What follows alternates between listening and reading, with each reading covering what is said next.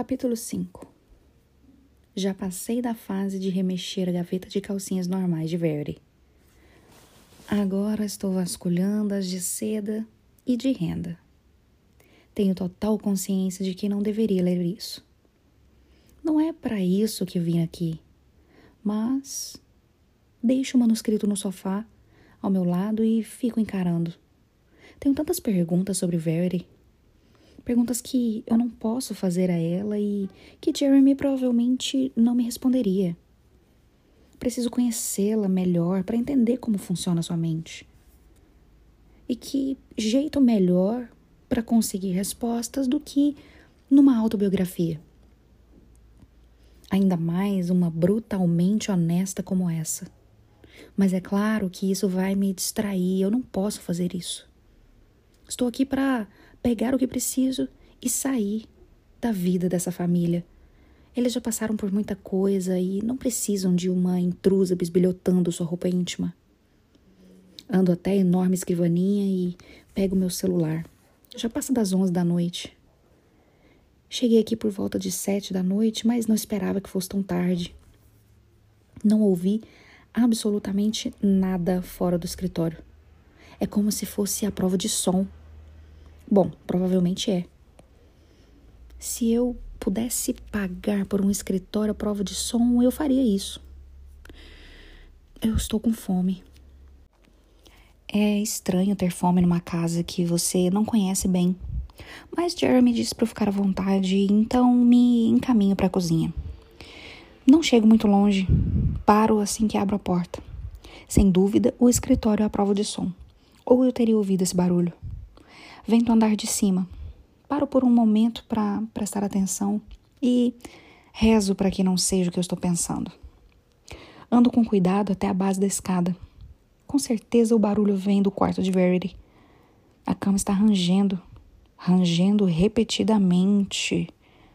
Como faria se um homem e uma mulher estivessem transando? Ai, meu Deus! Cubro minha boca com a mão. Não, não. Eu li uma reportagem sobre isso uma vez. Uma mulher sofreu um acidente de carro e estava em coma. Vivia numa casa de repouso e seu marido a visitava todos os dias. A equipe começou a desconfiar que ele estivesse transando com a mulher em coma e então instalaram câmeras. O homem foi preso por estupro porque não havia como a mulher dar consentimento. Assim como Verity. Eu deveria fazer algo, mas o quê? É barulhento, eu sei. E eu viro num sobressalto, dando de cara com Jeremy. Posso desligar se estiver incomodando. Você me assustou. Minha voz está ofegante. Dou um suspiro de alívio ao perceber que o barulho não é o que eu estava pensando. Jeremy olha para cima. É a cama de hospital, tem um temporizador que levanta diferentes partes do colchão a cada duas horas. É para aliviar os pontos de pressão. E ele diz: Posso sentir o constrangimento subindo pela minha espinha. Rezo para que ele não adivinhe pensamentos. Cubro meu peito com as mãos, sabendo que estou toda vermelha. Sou muito branca e sempre fico nervosa ou constrangida, minha pele me entrega ficando cheia de placas vermelhas. Queria afundar naquele carpete luxuoso e desaparecer. Eu limpo a garganta. ah, jura que fazem camas assim? Teria sido útil para minha mãe quando estava sob cuidados paliativos. Era um inferno movê-la sozinha, eu pensei. Sim, são absurdamente caras. Coisa de milhares de dólares por uma nova e o seguro não cobre. Ele respondeu. Engasgo só de ouvir o preço. Estou esquentando umas sobras. Está com fome? Ele pergunta. Estava mesmo indo para a cozinha. Ele dá alguns passos para trás. É pizza, ele diz. Ah, perfeito. Odeio pizza. O micro-ondas apita bem na hora que Jeremy entra na cozinha. Ele retira o prato de pizza, me entrega e faz outro para si. Como estão as coisas lá dentro do escritório? Ele pergunta. Tudo bem, eu respondo, pegando uma garrafa de água na geladeira e sentando na mesa. Mas você tinha razão, é muita coisa. Eu vou levar alguns dias. Ele encosta no balcão enquanto espera a pizza. Você trabalha melhor à noite? Ele pergunta. Sim. Fico acordada até bem tarde e durmo amanhã. Espero que não seja um problema. De jeito nenhum. Também sou notívago. A enfermeira de Verity vai embora no início da noite e volta às sete da manhã. Então, fico acordado até meia-noite para dar os remédios da madrugada. Quando a enfermeira chega, ela assume. Ele pega a pizza no micro-ondas e senta à minha frente. Eu não consigo fazer contato visual. Quando olho para ele, eu só penso na parte do manuscrito em que Verity fala sobre a mão entre suas pernas no stick and shake. Meu Deus, eu não deveria ter lido aquilo. Agora eu vou corar todas as vezes que eu olhar para ele. Além disso, as mãos de Jeremy são muito bonitas. E o que não ajuda em nada. Preciso mudar o rumo dos meus pensamentos. Agora. Ela alguma vez comentou sobre a série? Os planos para os personagens, como pretendia terminar? Se falou, não me lembro. Responde ele, olhando para o prato e movendo distraidamente um pedaço de pizza. Ela não escrevia nada há muito tempo, nem mesmo falava sobre escrever. Há quanto tempo ela sofreu o acidente? Eu pergunto. Já sei essa resposta, mas ele não precisa saber que eu andei investigando a família no Google. Pouco depois da morte de Harper, ela ficou em coma no hospital por um tempo, depois passou algumas semanas num centro de reabilitação intensiva. Tem poucas semanas que está em casa. Ele come mais um pedaço da pizza. Puxar o assunto faz com que eu me sinta culpada, mas ele não parece incomodado.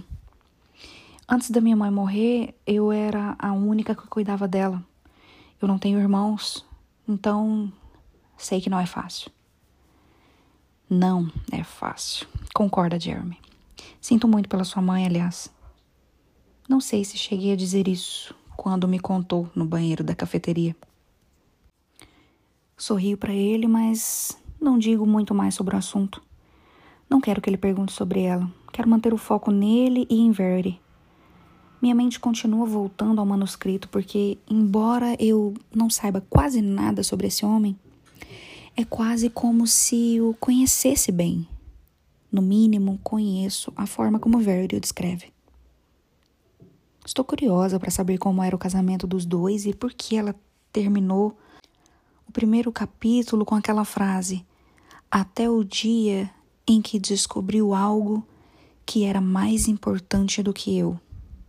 É uma frase alarmante como se estivesse prestes a revelar no próximo capítulo um segredo terrível e obscuro sobre esse homem. Ou talvez seja apenas uma estratégia narrativa e ela vá dizer que ele é um santo e amava mais os filhos do que ela. Não importa a explicação. Eu estou doida para ler o próximo capítulo. Ainda mais olhando para ele agora. Odeio que haja tantas outras coisas a fazer quando o meu único desejo era me aninhar no sofá e ler sobre o casamento de Verity e Jeremy. É meio patético. E talvez o texto nem seja sobre eles. Conheço uma escritora que usava o nome do marido em todo o manuscrito até se decidir pelo nome do personagem. Talvez Verity tenha feito isso. Pode ser só mais uma ficção e o nome de Jeremy é um substituto. Acho que só tem um jeito de descobrir, descobrir se é verdade. Como você e Verity se conheceram? Eu pergunto logo. Jeremy abocanha um pedaço de pepperoni e dá um risinho. Numa festa. Ele conta, recostando-se na cadeira. É a primeira vez que ele não parece triste. Ela estava com o vestido mais incrível que eu já vi. Era vermelho e tão longo que arrastava no chão. Nossa, estava linda. Diz ele com certa melancolia. Saímos da festa juntos. Do lado de fora veio uma limusine estacionada, então abri a porta. Entramos e conversamos um pouco. Até que o motorista apareceu. E tive que admitir que a limusine não era minha. Preciso fingir que não sei de nada disso, então eu forço uma gargalhada. Não era sua? Não, eu só estava tentando impressioná-la. Tivemos que fugir porque o motorista ficou bem irritado. Ele ainda está sorrindo como se tivesse voltado aquela noite com Verity e seu vestido vermelho perfeito para trepar. Ficamos inseparáveis depois daquilo.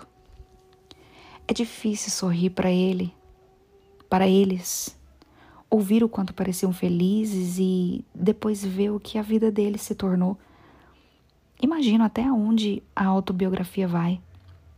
Logo no começo, ela menciona a morte de Chestin. Significa que escreveu, ou pelo menos adicionou, conteúdo ao livro depois da primeira tragédia. Há quanto tempo será que está escrevendo? Verity já era escritora quando a conheceu? Eu pergunto de novo. Não, ainda estava na faculdade. Depois, quando tive que morar em Los Angeles a trabalho por uns meses, ela escreveu o primeiro livro.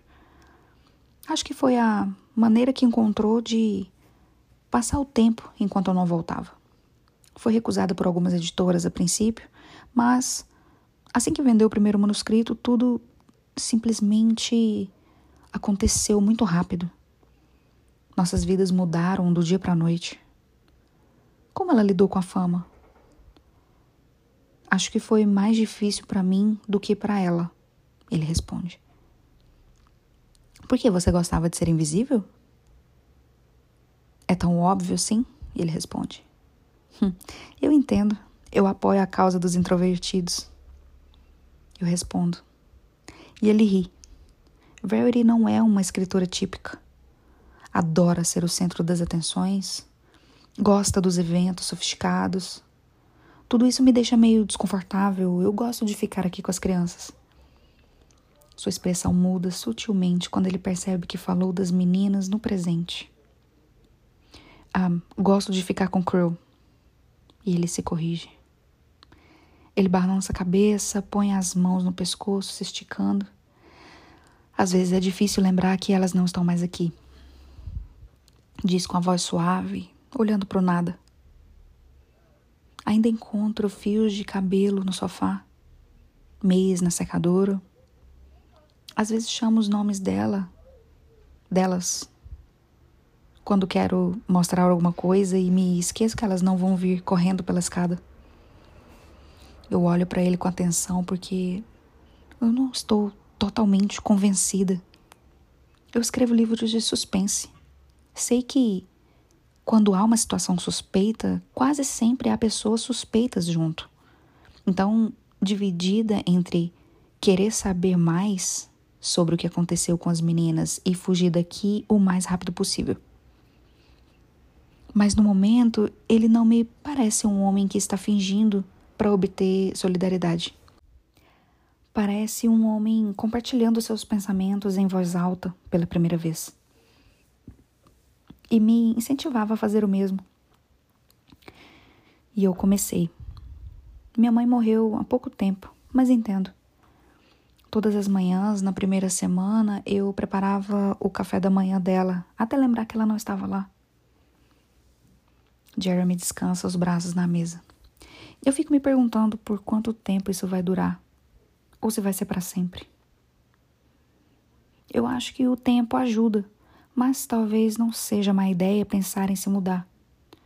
Se estiver numa casa onde elas nunca estiveram, talvez as lembranças esmoreçam. Ajudaria a ter uma vida mais normal. Ele passa a mão pela barba. Eu não sei se eu quero uma vida normal onde não haja lembranças de Harper e Cheston. Ele diz. Sim, eu concordo. Eu também não ia querer. Seus olhos continuam em mim, mas de um jeito quieto. Às vezes, uma troca de olhares dura tanto tempo que chega a desestabilizar, obrigando uma das pessoas a desviar, desviar o olhar. Então eu desvio. Olho meu prato, passo os dedos pela borda ornamentada. O seu olhar parecia estar indo além dos meus olhos, diretamente para minha mente. Mesmo que não tenha intenção, parece muito íntimo. Quando Jeremy me olha, eu sinto como se estivesse explorando as partes mais profundas de mim.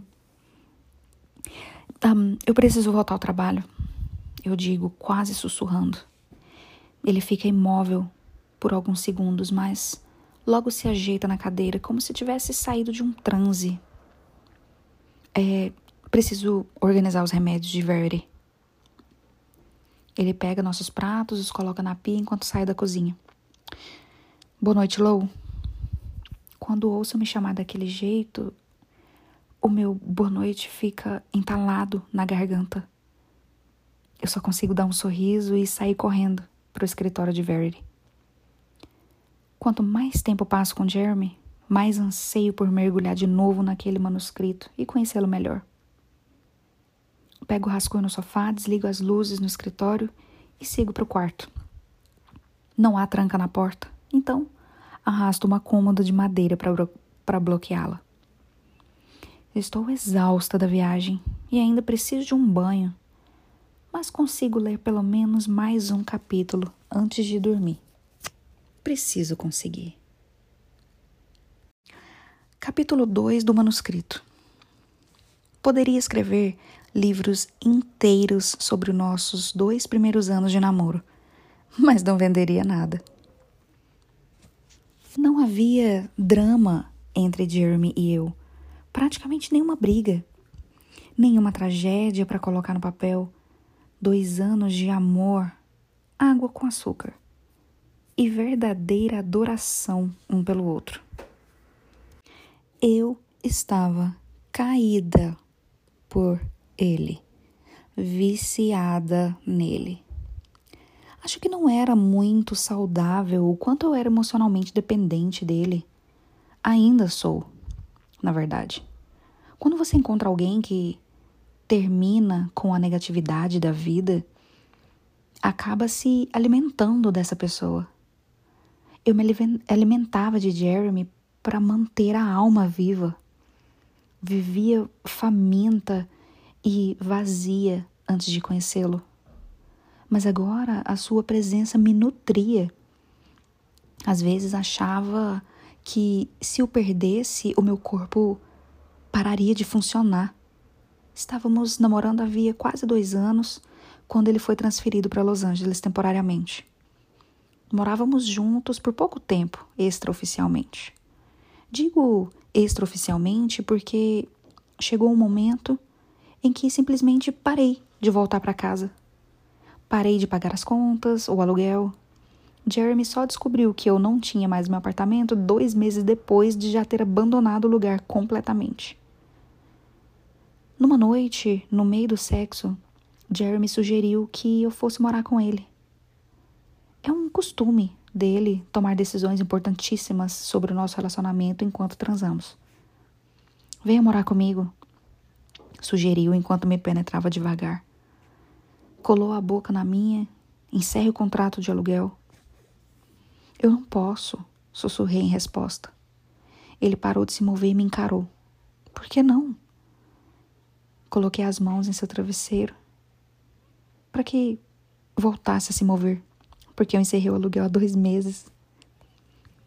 Ele ficou parado ali, me olhando com aqueles olhos verdes, intensos e cílios pretíssimos. Eu esperava o gosto de alcaçuz que viria com seu beijo.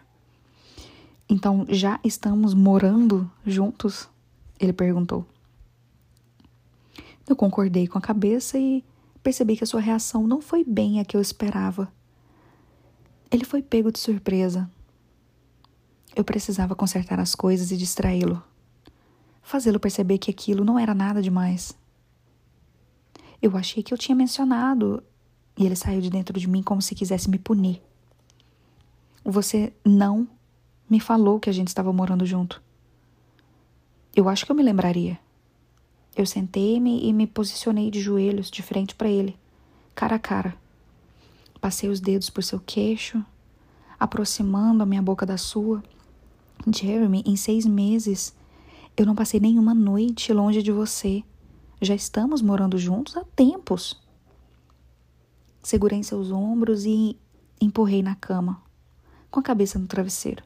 Queria subir nele, beijá-lo, mas ele ainda parecia estar com raiva de mim. Como se ainda quisesse conversar sobre aquele assunto que eu considerava encerrado. Eu não queria falar mais nada. Só queria que ele me fizesse gozar. Então montei em seu rosto e me posicionei bem na sua língua.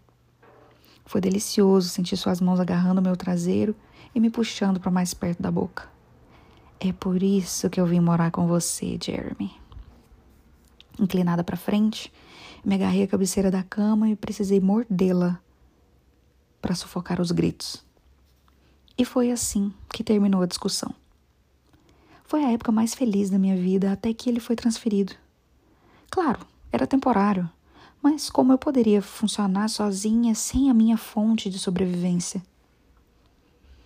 Era assim que eu me sentia, como se o único alimento para minha alma tivesse sido arrancado de mim. Claro, eu me abastecia de pequenas doses quando ele me ligava ou conversávamos por vídeo. Mas aquelas noites sozinha em nossa cama eram devastadoras. Às vezes montava no travesseiro, mordia a cabeceira enquanto me tocava, fingindo que era ele embaixo de mim. Mas depois de gozar, voltava a me deitar naquela cama vazia e a encarar o teto, imaginando como havia vivido por tantos anos sem ele na minha vida. Não podia compartilhar esse tipo de pensamento com ele, é claro. Estava obcecada. Mas uma mulher sabe que, para manter um homem ao seu lado para sempre, precisa agir como se ele fosse descartável. E foi aí que eu virei escritora. Passava meus dias pensando em Jeremy e se não conseguisse pensar em outra coisa até que ele voltasse, seria difícil esconder o quanto a sua ausência me destroçou. Criei um Jeremy na ficção e o batizei de Lane. Toda vez que eu sentia falta de Jeremy, escrevia um capítulo sobre Lane. Nos meses seguintes, a minha vida deixou de se concentrar em Jeremy e passou a se focar nesse personagem que também era Jeremy, de alguma forma. Mas me pareceu mais produtivo escrever do que simplesmente ficar obcecada. Escrevi um romance inteiro nos poucos meses que ele esteve fora. No dia em que voltou de surpresa, eu tinha acabado de editar a última página. Era o destino. Dei as boas-vindas com um boquete. Foi a primeira vez que eu engoli esse era o meu nível de felicidade ao vê-lo. Depois de engolir, fingi naturalidade muito bem, sorrindo para ele. Jeremy ainda estava parado na porta, completamente vestido, com exceção da calça jeans abaixada até os joelhos. Dei um beijo em sua bochecha e disse: Volto já. Entrei no banheiro, tranquei a porta, abri a torneira e vomitei no vaso. Quando deixei que gozasse em minha boca, não imaginei que seria tanto. Ou que teria que ficar engolindo por tanto tempo. Foi difícil manter a pose enquanto seu pau estava na minha garganta me sufocando. Escovei os dentes e voltei ao quarto, onde o encontrei sentado à minha escrivaninha. Ele segurava algumas páginas do manuscrito. Você escreveu isso? Perguntou, virando a cadeira para mim. Sim, eu não quero que leia. As palmas das minhas mãos começaram a suar. Eu a sequei na barriga e andei na direção da escrivaninha. Tentei tirar as páginas dele, que se levantou e as segurou acima da cabeça, onde eu não alcançava. Por que eu não posso ler? Ele perguntou. Eu pulei tentando puxar seu braço e alcançar as páginas. Ainda precisa de ajustes. Tudo bem, respondeu ele, dando um passo para trás. Ainda assim eu quero ler. Eu não quero que leia. Jeremy juntou o restante do manuscrito, segurou contra o peito. Ele estava prestes a ler e eu só precisava impedi-lo. Eu não sabia se era bom e estava com medo. Eu estava apavorada. de que ele me achasse uma escritora ruim e me amasse menos por isso.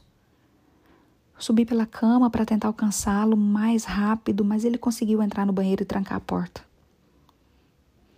Bati, Jeremy, Jeremy, gritei, nenhuma resposta.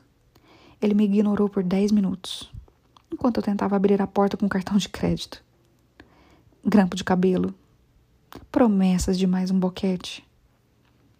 Mais quinze minutos se passaram até ele, enfim, dar sinal de vida. Verity, eu estava sentado no chão, a essa altura, escorado na porta do banheiro. O que? É bom. E eu não respondi.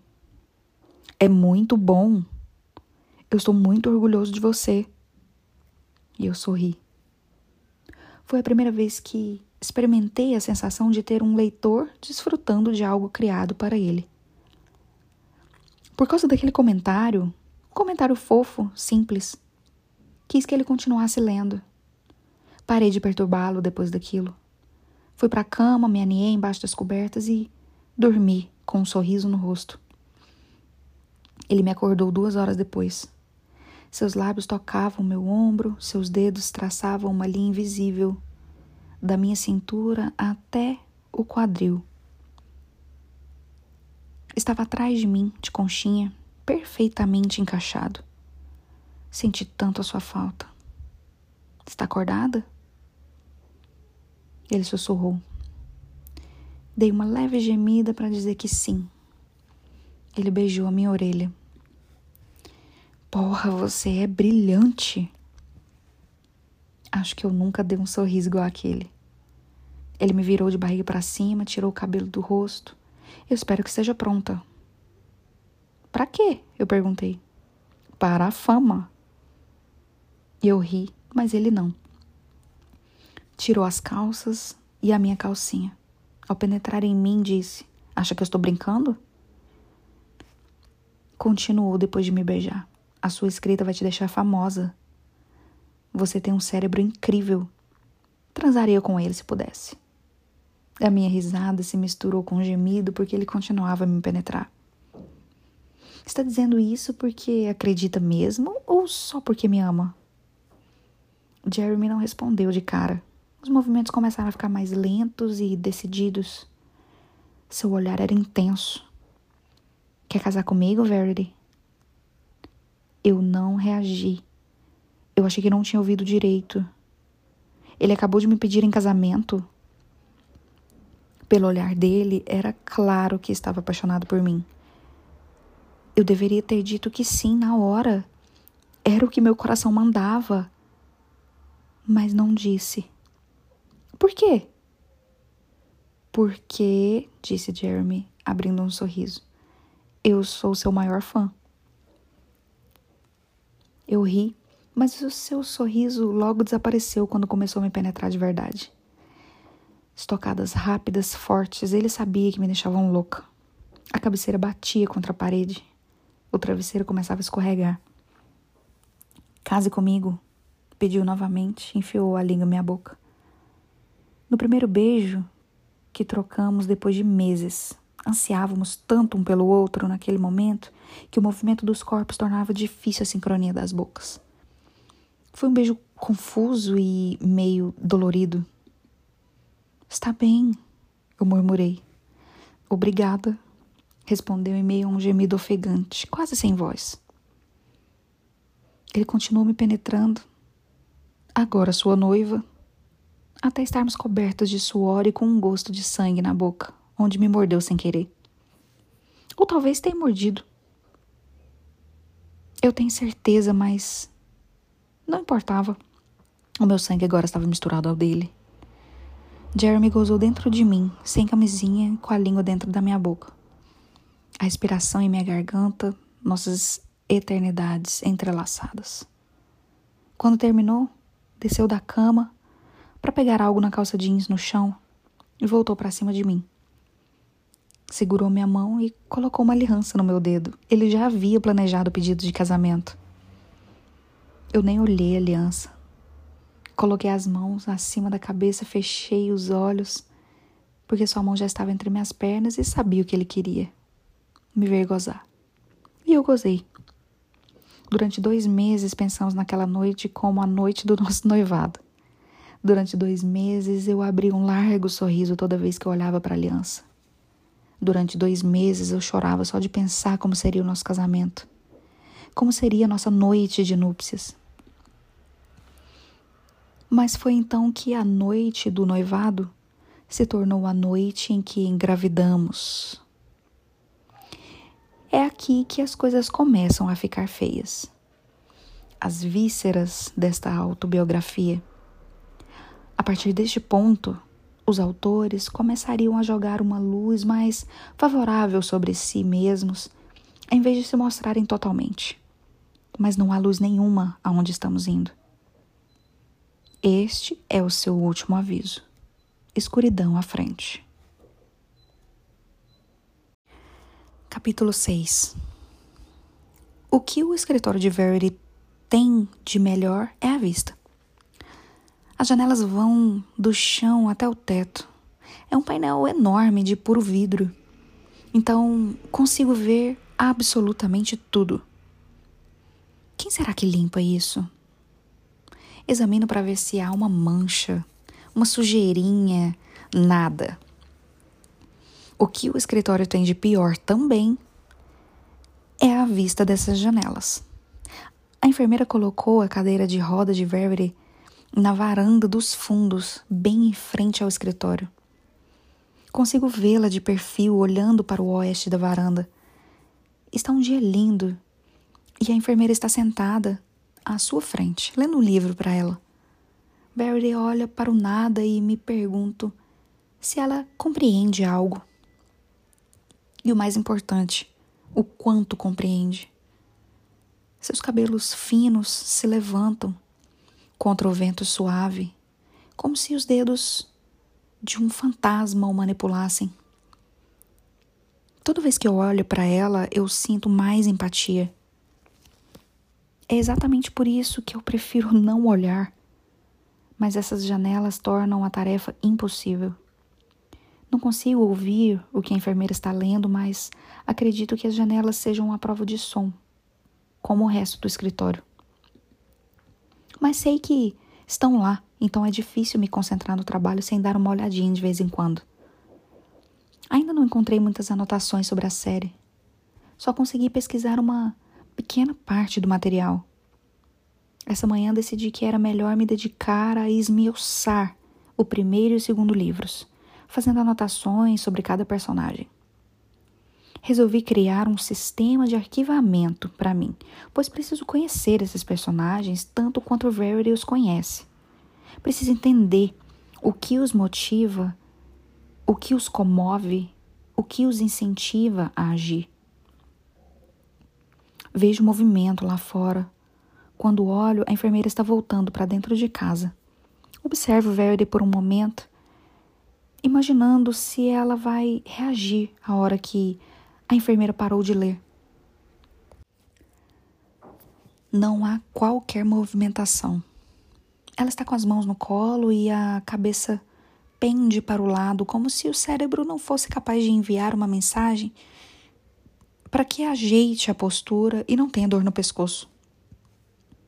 Verity, talentosa e inteligente, não está mais ali.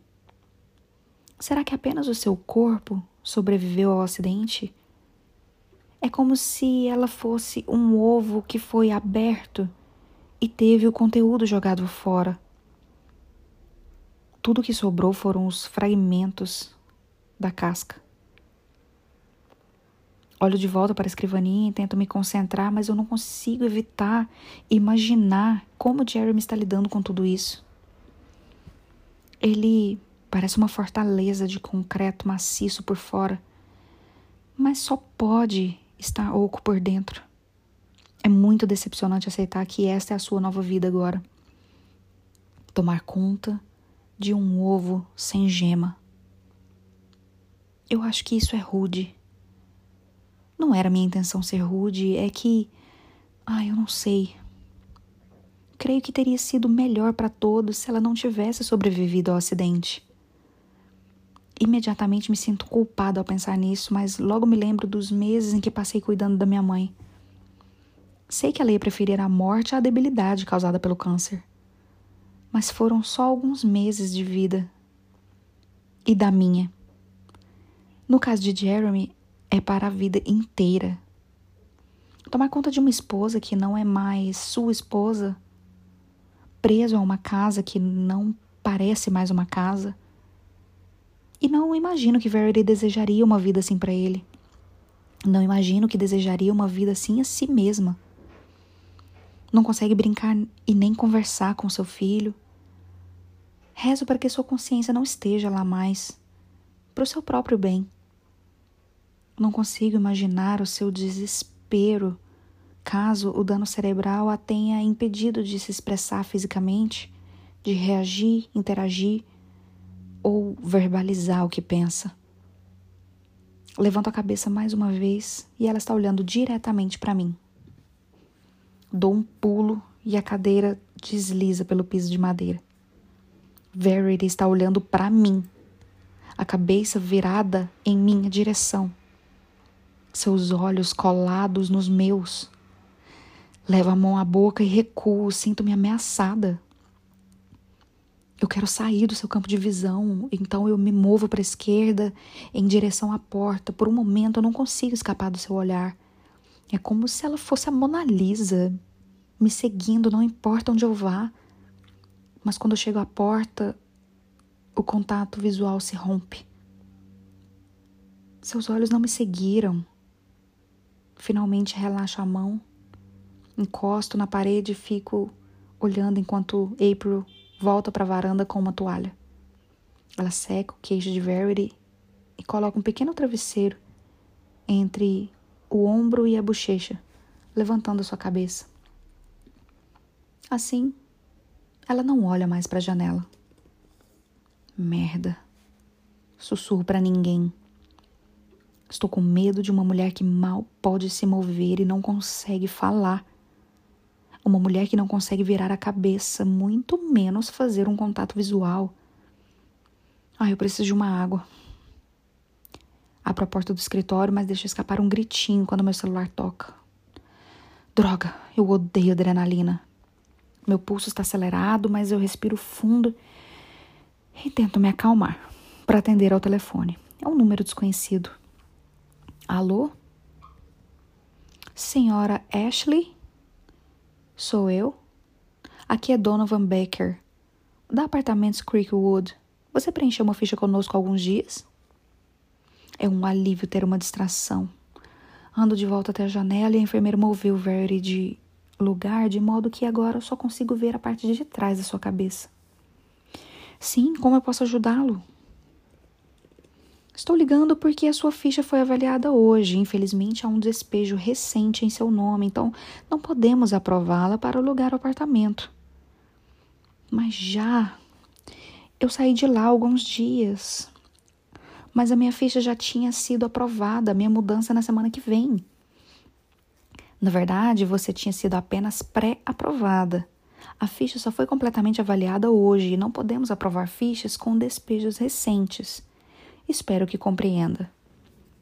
Aperta a parte de trás do pescoço. Só terei dinheiro daqui duas semanas. Por favor, insisto, tentando soar menos patética do que me sinto.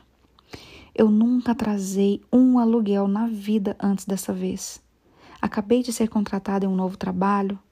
Se deixar eu me mudar agora, daqui a duas semanas eu posso pagar o aluguel do ano inteiro.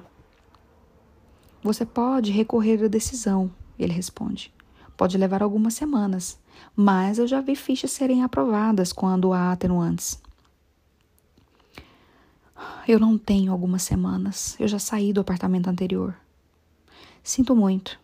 Enviarei nossa decisão por e-mail e no fim da mensagem há o contato para recorrer. Tenha um bom dia, senhora Ashley. Ele desliga, mas eu continuo com o telefone colado à orelha enquanto aperto a parte de trás do pescoço. Eu espero acordar deste pesadelo a qualquer minuto. Muito obrigada, mãe. O que eu vou fazer agora? Há uma leve batida à porta. viro-me sobressaltada. Eu não estou conseguindo lidar com o dia de hoje. Jeremy está parado na porta, me olhando com uma expressão solidária. Deixei a porta aberta quando o telefone tocou, provavelmente ele ouviu tudo. Posso adicionar humilhação à lista de palavras para descrever esse dia. Coloco o celular na escrivaninha e desabo na cadeira. Minha vida nem sempre foi essa zona. Ele ri um pouco e entra no escritório, nem a minha. Fico feliz com o comentário. Olho para o telefone. Está tudo bem, digo, rodando o telefone na mesa. Eu vou dar um jeito. Posso emprestar dinheiro até o seu adiantamento ser liberado pelo agente. Teria que tirar do nosso fundo, mas eu consigo em três dias. Eu nunca senti tanta vergonha. E ele percebe, porque praticamente me encolho e enfio o rosto nas mãos. É muito gentil da sua parte, mas eu não posso aceitar um empréstimo seu. Ele fica parado por um momento, depois se senta no sofá. Inclina-se para frente, entrelaçando as mãos. Então fique aqui até receber o adiantamento. Deve demorar uma ou duas semanas. Diz, olhando em volta, o quanto não progredi desde que cheguei. Não tem problema pra gente, você não está atrapalhando. Eu balanço a cabeça, mas ele me interrompe. Lowen, esse trabalho não é fácil. É melhor ficar tempo demais aqui se preparando do que voltar para Nova York amanhã e se dar conta de que devia ter ficado mais. Ele diz. E eu realmente preciso de mais tempo. Mas duas semanas nessa casa? Com uma mulher que me assusta? Um manuscrito que eu não deveria ler? E um homem sobre quem sei detalhes íntimos demais? Eu não acho que seja uma boa ideia. Nada disso é uma boa ideia. Começo a balançar a cabeça novamente, mas ele levanta a mão. Pare de ser educada.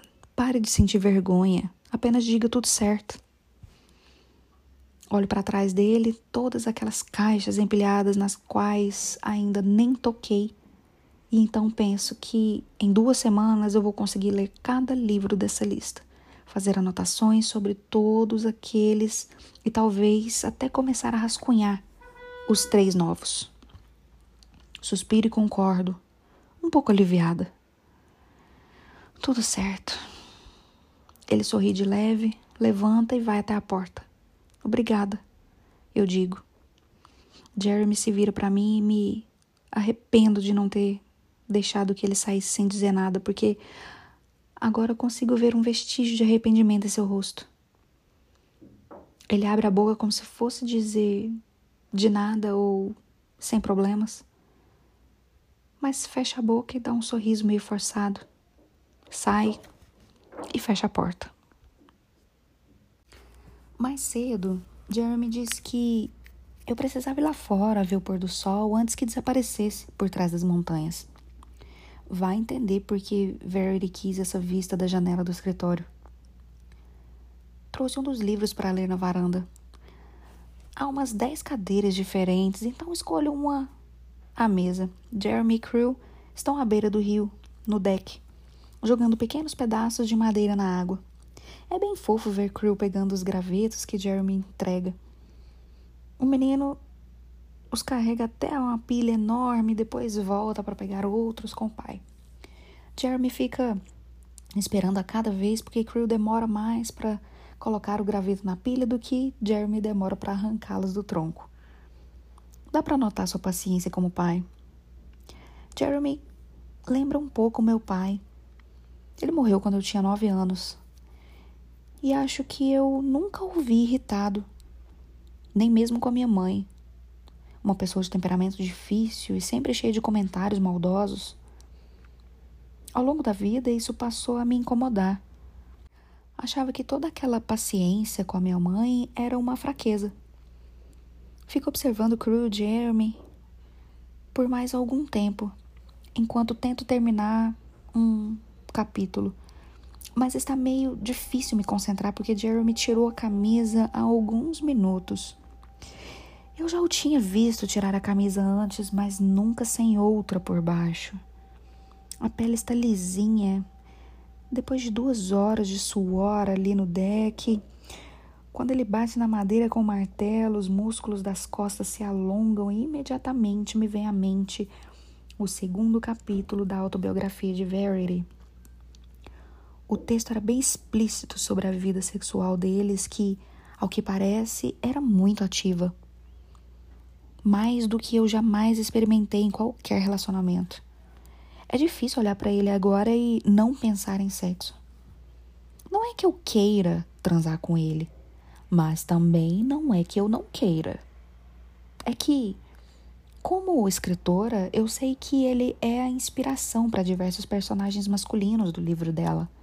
Fico imaginando se não deveria também considerá-lo uma inspiração para escrever o resto da série. Quer dizer, não seria a pior coisa do mundo. Ter que me colocar no lugar de Verity e ficar pensando em Jeremy durante os próximos 24 meses enquanto escrevo. A porta dos fundos bate e desvio o olhar de Jeremy. April está parada no quintal, olhando para mim. O seu olhar segue a direção do meu e depois volta para mim. Ela notou que eu estava admirando o meu novo chefe. Patético. Quanto tempo ela ficou ali espiando enquanto eu olhava? Eu quero cobrir o meu rosto com um livro mas acabo sorrindo como se não estivesse fazendo nada de errado. Quer dizer, eu realmente não estava. Estou indo. Coloquei Verity na cama e liguei a televisão. Ela já jantou e tomou os remédios, caso ele pergunte. Eu não sei por que ela está me dizendo isso. Eu não sou responsável por nada. Tudo bem. Boa noite. Ela não me dá boa noite. Anda até a casa e bate a porta novamente ao passar. Logo depois ouço o barulho do motor do carro e ela sai pela estrada, desaparecendo entre as árvores. Volto a olhar para os dois. Jeremy está cortando mais um pedaço de madeira e Cruz está olhando para mim perto da pilha de madeira. Ele sorri e acena. Começa a levantar a mão para acenar de volta, mas logo desisto ao perceber que o menino não está acenando para mim. Está olhando um pouco mais para cima, à direita. Ele está olhando para a janela do quarto de Verity. Viro para olhar, mas é bem na hora que a cortina do quarto se fecha. Eu derrubo o livro da mesa e acabo derramando a garrafa de água nele. Levanto da cadeira e dou três passos para conseguir olhar melhor a janela. Mas não há ninguém lá. Eu estou chocada. Olho de novo para Crew mas ele já está de volta ao deck, pegando mais um pedaço de madeira com Jeremy. Eu estou vendo coisas. Mas por que ele estava acenando para a janela? Se ela não estava lá, por que ele estava acenando? Não faz sentido. Se ela estivesse na janela, Crew teria uma reação muito mais entusiasmada, considerando que ela não anda nem fala desde o acidente. Ou talvez ele não entenda que seria um milagre se sua mãe tivesse andado até a janela. Ele só tem cinco anos. Ai, o livro está todo molhado. Eu chacoalho um pouco para tentar salvá-lo, dou um suspiro nervoso. Parece que eu estou o dia inteiro prestes a ter uma síncope. Certamente ainda estou meio mexida depois do episódio da varanda mais cedo, em que ela parecia estar me olhando. Deve ser por isso que eu acreditei ter visto uma cortina se mexer. Parte de mim quer apenas deixar isso para lá, se trancar no escritório e trabalhar pelo resto da noite. Mas sei que não vou conseguir se não for lá checá-la, confirmar que não vi o que eu achei que vi. Deixei o livro aberto na mesa para secar. Entro na casa e vou direção à escada. Tento não fazer barulho, não sei por que acho que preciso ser silenciosa para dar uma olhada nela. Eu sei que ela não compreende muita coisa, então qual seria o problema de fazer barulho? Ainda assim, subo a escada silenciosamente, passo pelo corredor e chego à porta do quarto, que está entreaberta. Consigo ver a janela que dá para o quintal dos fundos. Abro a porta devagar e estico o pescoço para dentro. Verity está deitada na cama, de olhos fechados, com as mãos ao lado do, do corpo, sobre o cobertor. Dou um suspiro de alívio e fico ainda mais aliviada ao abrir a porta e notar um ventilador girando ao lado da cama. E cada vez que o vento aponta para a janela, a cortina se mexe. Agora sim, o alívio é completo. Era a droga do ventilador. Componha-se, Lowen. Desligo o ventilador porque está meio frio. É estranho que April tenha deixado ligado. Olho de volta para Verity, que ainda dorme, mas ao chegar à porta paro. Olho para a cômoda, o controle está ali. Olho para a TV na parede, não está ligada. April disse que ligou a TV antes de sair, mas está desligada. Não olho para Verity novamente. Em vez disso, fecho a porta e saio correndo para o andar de baixo. Não vou voltar mais lá em cima. Estou assustada. Pessoa mais indefesa da casa é a que mais me dá medo. Não faz sentido. Ela não estava me olhando pela janela do escritório. Não estava parada na janela do quarto olhando para o Crew. E não desligou a TV. Provavelmente a televisão tinha sido programada para desligar depois de um tempo, ou April apertou o botão duas vezes e acreditou ter ligado. Mesmo sabendo que tudo isso é coisa da minha cabeça, volto ao escritório, fecho a porta e pego sua autobiografia para ler mais um capítulo.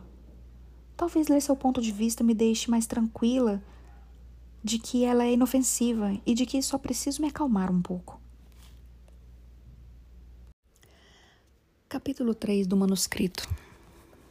Sabia que estava grávida porque meus peitos estavam mais doloridos do que nunca.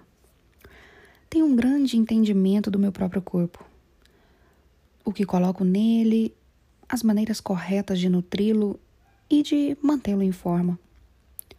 Depois de passar a vida assistindo a minha mãe engordar por pura preguiça, eu malho diariamente, às vezes até duas vezes por dia.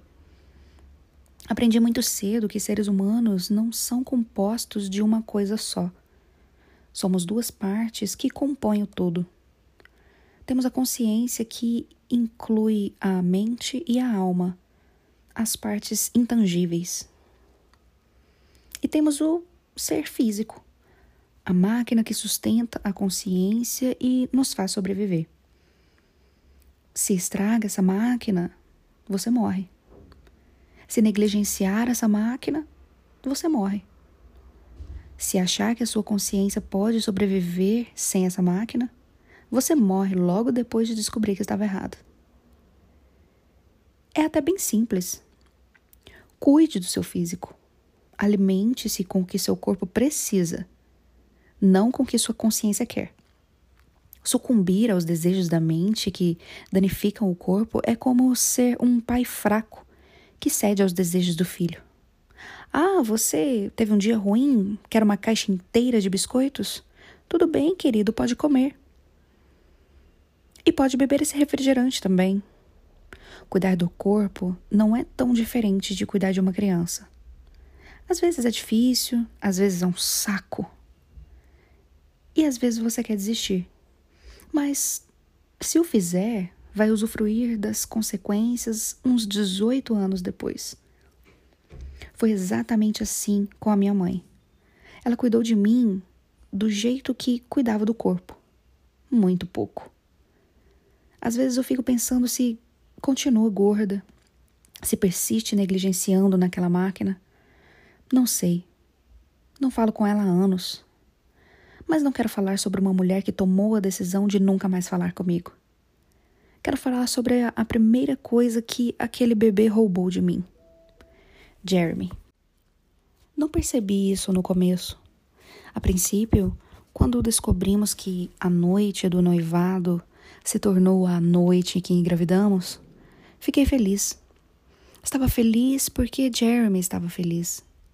Naquela altura, além de meus peitos estarem mais bonitos do que nunca, eu não tinha muita noção de quanto a gravidez seria nociva para aquela máquina que eu mantinha com tanto esforço. Foi por volta do terceiro mês, algumas semanas após descobrir a gravidez, que eu comecei a perceber a diferença. Ainda era uma pancinha pequena, mas estava ali. Tinha acabado de sair do banho e estava em frente ao espelho, de perfil. Com a mão no estômago levemente protuberante, eu sentia algo estranho. Um intruso.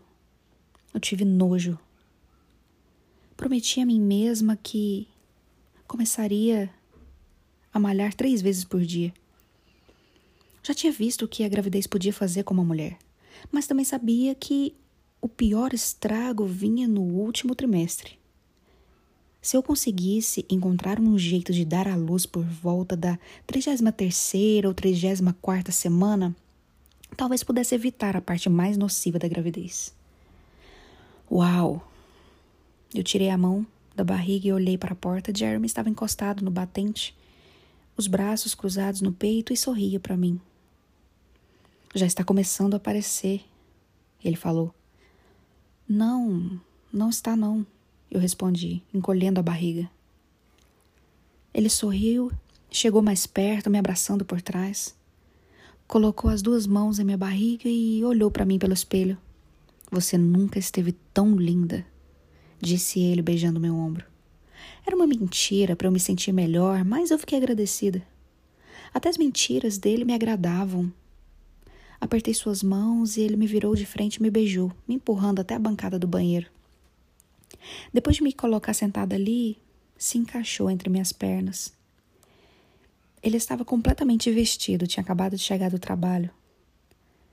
Eu estava completamente nua, tinha acabado de sair do banho. As únicas barreiras entre nós eram a calça dele e a pança, que eu ainda tentava encolher. Começamos a transar na bancada, mas terminamos na cama. Ele estava com a cabeça no meu peito, desenhando círculos na minha barriga, quando o estômago deu um ronco altíssimo. Eu tentei pigarrear para disfarçar o barulho, mas ele riu. Alguém está com fome, ele disse. Comecei a negar com a cabeça, mas ele se levantou e olhou para mim. O que ela quer? Nada, não estou com fome. Ele riu de novo. Não é você, é ela, disse com a mão no meu estômago. Mulheres grávidas não ficam com os desejos esquisitos e querem comer o tempo todo. Você praticamente não come e a sua barriga está crescendo. Ele sentou na cama. Preciso alimentar minhas meninas. Suas meninas? Você ainda nem sabe se é uma menina. Ele sorriu para mim. É uma menina. Eu posso sentir. Eu queria revirar os olhos Tecnicamente, não era nada. Nem menino, nem menina. No máximo, uma bolha. Estava muito no início, então acreditar que aquela coisa crescendo em mim já estava com fome ou desejo de alguma comida específica era um absurdo. Mas não dava para dizer isso a ele. Jeremy estava tão empolgado com o bebê que eu nem ligava que estivesse exagerando na dose. Às vezes a empolgação dele me empolgava. Nas semanas seguintes, foi sua animação que me ajudou a lidar com tudo. Quanto mais a minha barriga crescia, mais atencioso ele ficava e beijava todas as noites na cama. Pela manhã segurava meu cabelo enquanto eu vomitava. Do trabalho me mandava sugestões de nomes de bebês. Ele estava tão obcecado pela minha gravidez quanto eu era obcecada por ele.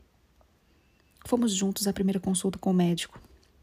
Fomos juntos também à segunda consulta.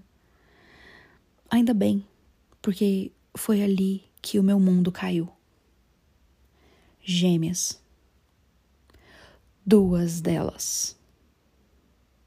Estava calada quando saímos do consultório naquele dia. Já estava com medo de virar mãe de um bebê de ser obrigada a amar a única coisa que Jeremy amava mais do que a mim.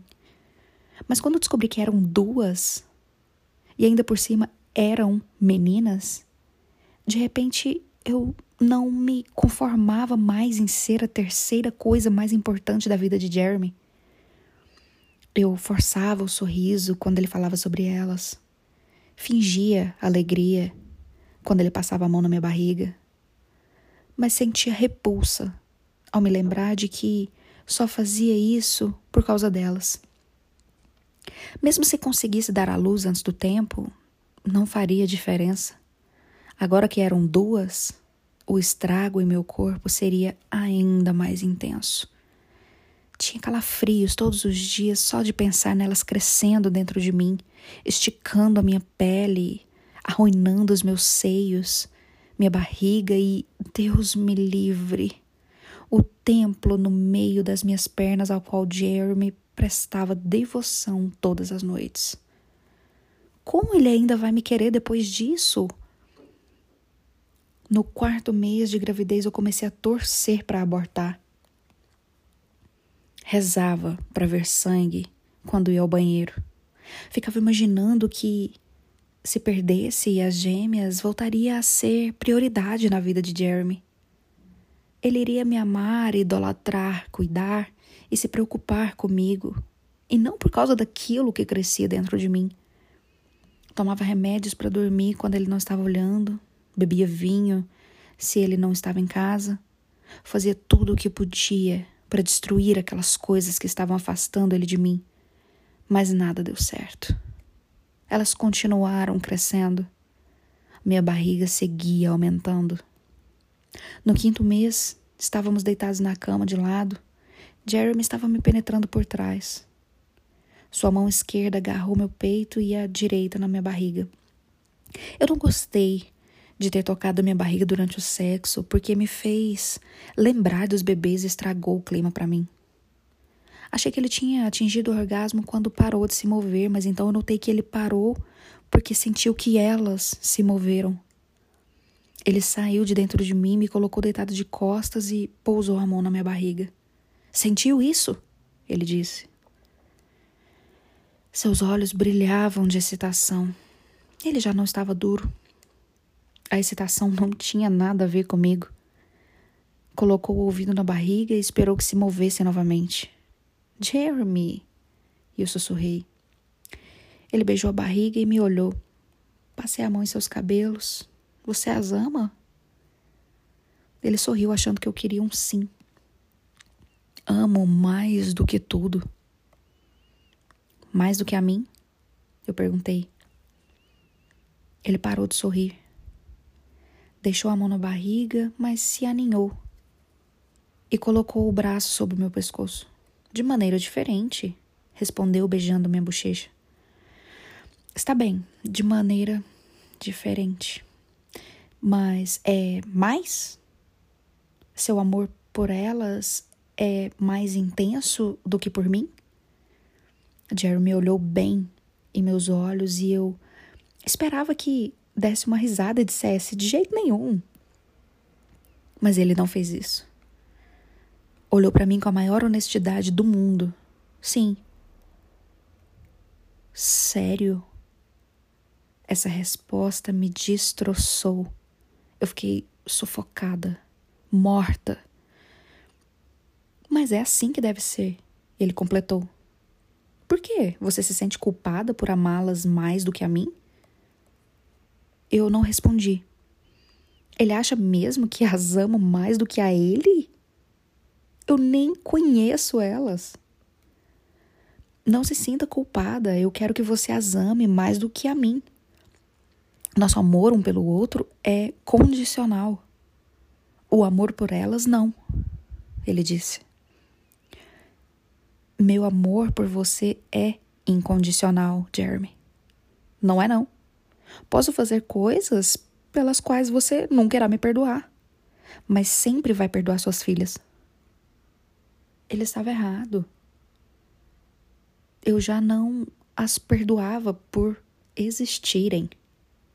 Já não as perdoava por me jogarem para o terceiro lugar.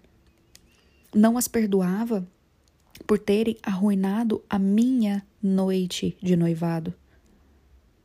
Elas não tinham nem nascido e já estavam roubando algo que era meu.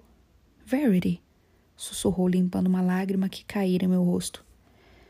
Você está bem? Eu fiz que não com a cabeça.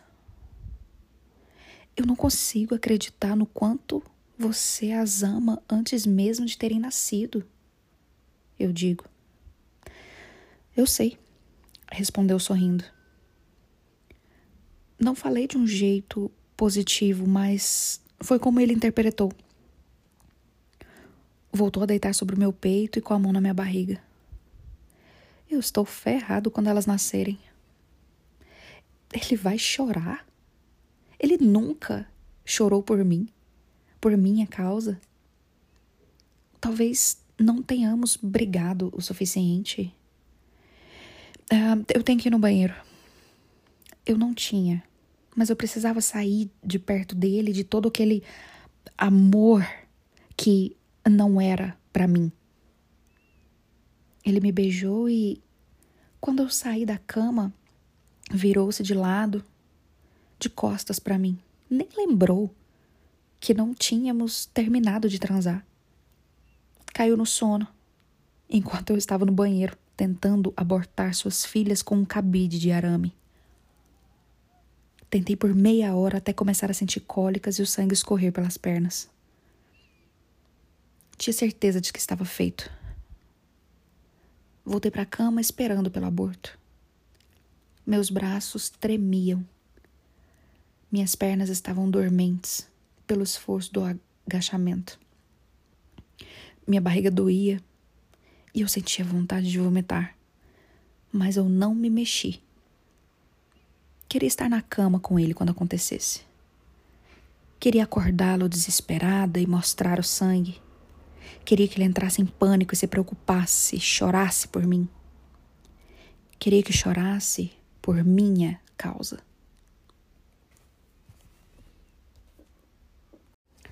Capítulo 7 Deixo cair a última página do capítulo. Ela desliza pelo chão de madeira polida e desaparece sob a escrivaninha, como se estivesse fugindo de mim. Agacho para procurá-la e arrumo junto com a pilha de páginas que preciso esconder. Eu não sei o que. Ainda estou de joelhos no meio do escritório de Verity quando as lágrimas brotam. Mas não as deixo cair. Respiro fundo e foco nos joelhos doloridos para me distrair. Não sei se as lágrimas são de tristeza ou de raiva. Só sei que esse texto é de uma mulher muito perturbada e é a dona da casa onde estou hospedada. Levanto a cabeça devagar e fixo os olhos no teto. Ela está bem ali, em cima, agora mesmo, dormindo, comendo ou olhando para o nada. Posso senti-la na espreita, condenando a minha presença ali. De repente, eu não tenho mais dúvidas. Sei que é verdade. Uma mãe não escreveria aquilo sobre si mesma e sobre suas filhas se não fosse verdade. Uma mãe que nunca teve aquele tipo de sentimento ou pensamento jamais os imaginaria. Não importa quão boa a escritora seja, Verity não arriscaria sua boa imagem de mãe escrevendo algo tão horrível se não tivesse realmente experimentado aquilo. Minha mente começa a girar de preocupação, tristeza, medo. Se ela teve coragem de tentar matar as filhas no meio de uma crise de ciúmes, o que mais seria capaz de fazer? O que realmente aconteceu àquelas meninas? Depois de um tempo digerindo tudo aquilo, eu coloco o manuscrito numa gaveta, embaixo de outras coisas. Não quero que Jeremy o encontre. Antes de ir embora desta casa, eu vou destruí-lo. Não consigo imaginar como ele se sentiria lendo tudo aquilo. Ele já está de luto pela morte das filhas. Imagine se souber o que elas sofreram na mão, nas mãos da própria mãe. Rezo para que ela tenha sido uma mãe melhor depois que as meninas nasceram. Mas, sinceramente, estou muito abalada para continuar a leitura. Não sei se quero ler mais uma linha daquilo. Preciso de uma bebida que não seja água, refrigerante ou suco. Eu vou até a cozinha e abro a geladeira, mas não há nenhum vinho. Abro os armários acima da geladeira, nada de álcool. Os armários de baixo também não tem nada. Vou à geladeira de novo, mas só vejo as caixinhas de suco de crew e garrafas d'água que não vão me ajudar muito nesse momento. Você está bem? Viro para olhar e Jeremy está na mesa de jantar olhando os papéis. Parece preocupado comigo. Tem alguma coisa com álcool por aqui? Eu pergunto. Coloco as mãos no quadril para esconder a tremedeira. Ele não tem a menor ideia de como ela é de verdade. Jeremy me encara por um momento e vai até a dispensa. Na última prateleira há uma garrafa de whisky Crown Royal. Senta aí, pede ele, ainda parecendo preocupado. Ele acompanha cada movimento meu enquanto eu me sento e desabo com a cabeça nas mãos. Ouço abrir uma lata de refrigerante e misturar com uísque. Quando coloco o copo na minha frente, eu levo a boca tão rápido que algumas gotas caem na mesa. Ele voltou a sentar e está me encarando. Jeremy me olha enquanto tenta engolir o uísque com Coca-Cola de maneira normal. A bebida desce queimando e eu desvio o olhar. Loen, o que aconteceu? Ele pergunta. Hum, Jeremy, vejamos. Apesar do dano cerebral, a sua mulher fez contato visual comigo, andou até a janela do quarto, acenou para o filho, tentou abortar suas filhas enquanto você dormia. Foi o que eu pensei. Um, sua mulher, um, os livros dela são. Foi o que eu disse. Bem, eu estava numa parte muito assustadora e eu fiquei com medo. Ele me olha com uma expressão por um momento e depois ri. Sério? Ficou assim por causa de um livro? Eu dou de ombros e bebo mais um gole. É, ela é uma excelente escritora, eu respondo. Digo, deixando o copo na mesa. E eu me assusto com facilidade. Continuo. Mas você escreve o mesmo gênero de livro, ele diz. Eu fico assim até com os meus próprios livros às vezes. Eu minto. Talvez você devesse escrever histórias românticas. Ele rebate. Certamente vou tentar assim que terminar esse contrato. Ele ri mais uma vez, balançando a cabeça enquanto arruma os papéis. Você perdeu o jantar, ainda está quente se quiser, ele disse. Quero, eu, eu preciso comer. Talvez isso ajude a me acalmar. Eu vou até o forno onde há um frango ensopado coberto com papel laminado. Preparo um prato, busco uma água na geladeira e volto para a mesa. Foi você que fez? Eu pergunto. Sim. Ele responde. Prova um pedaço. Está muito bom. E eu digo, ainda com a boca cheia. Obrigada, responde ele, ainda me olhando, mas agora parece mais relaxado do que preocupado. Estou feliz em vê-lo relaxado. Gostaria de estar também, mas tudo que leio me faz questionar a Verity, sua condição, sua honestidade. Posso fazer uma pergunta, Jeremy? Ele faz que sim com a cabeça. Pode dizer se eu estiver sendo muito intrometida, mas existe uma chance de Verity se recuperar totalmente? Ele balança a cabeça. O médico não acredita que ela volte a andar ou falar, já que ainda não houve nenhum progresso nesse sentido. Ela está paraplégica? Não. A coluna não tem qualquer dano. O problema é a mente. É como se fosse o cérebro de um bebê. Ela tem reflexos básicos, consegue comer, beber, pescar, mover-se um pouco, mas nada é intencional. Eu esperava que ela fosse melhorar um pouco com a terapia continuada, mas. Jeremy olha para a entrada da cozinha ao ouvir Crew descendo as escadas. Ele dá a volta na bancada com seu pijama de Homem-Aranha e se senta no colo de Jeremy. Crew tinha me esquecido totalmente dele enquanto lia. Se Verity desprezava tanto aquelas meninas antes mesmo de nascerem, jamais teria concordado em ter outro filho. A única explicação é que, em algum momento, ela se afeiçoou às meninas. Deve ser por isso que escreveu aquilo, porque no fim ela se apaixonou pelas filhas tanto quanto Jeremy. Talvez colocar aqueles pensamentos da gravidez para fora tenha sido uma maneira de se perdoar por eles. Como um católico se confessando para o padre. Essa conclusão, junto com as explicações de Jeremy sobre os ferimentos, me deixa mais calma. Verity tem as capacidades físicas e mentais de um recém-nascido, e isso tudo é coisa da minha cabeça. Crew encosta a cabeça no ombro de Jeremy. Ele está segurando um iPad enquanto o pai olha o celular. Eles são fofos juntos. Fiquei muito concentrada nas coisas negativas que aconteceram a essa família. Preciso focar mais no que restou de positivo. E certamente a ligação de Jeremy com o filho é uma dessas coisas. Crew o ama. Está sempre sorrindo na presença do pai, sente-se confortável com ele. E Jeremy não tem problemas em demonstrar afeto, inclusive acaba de dar um beijo na cabeça do filho. Escovou os dentes? Ele pergunta. Escovei. Jeremy levanta o menino sem muito esforço, então é hora de dormir. Ele coloca Crew por cima do ombro.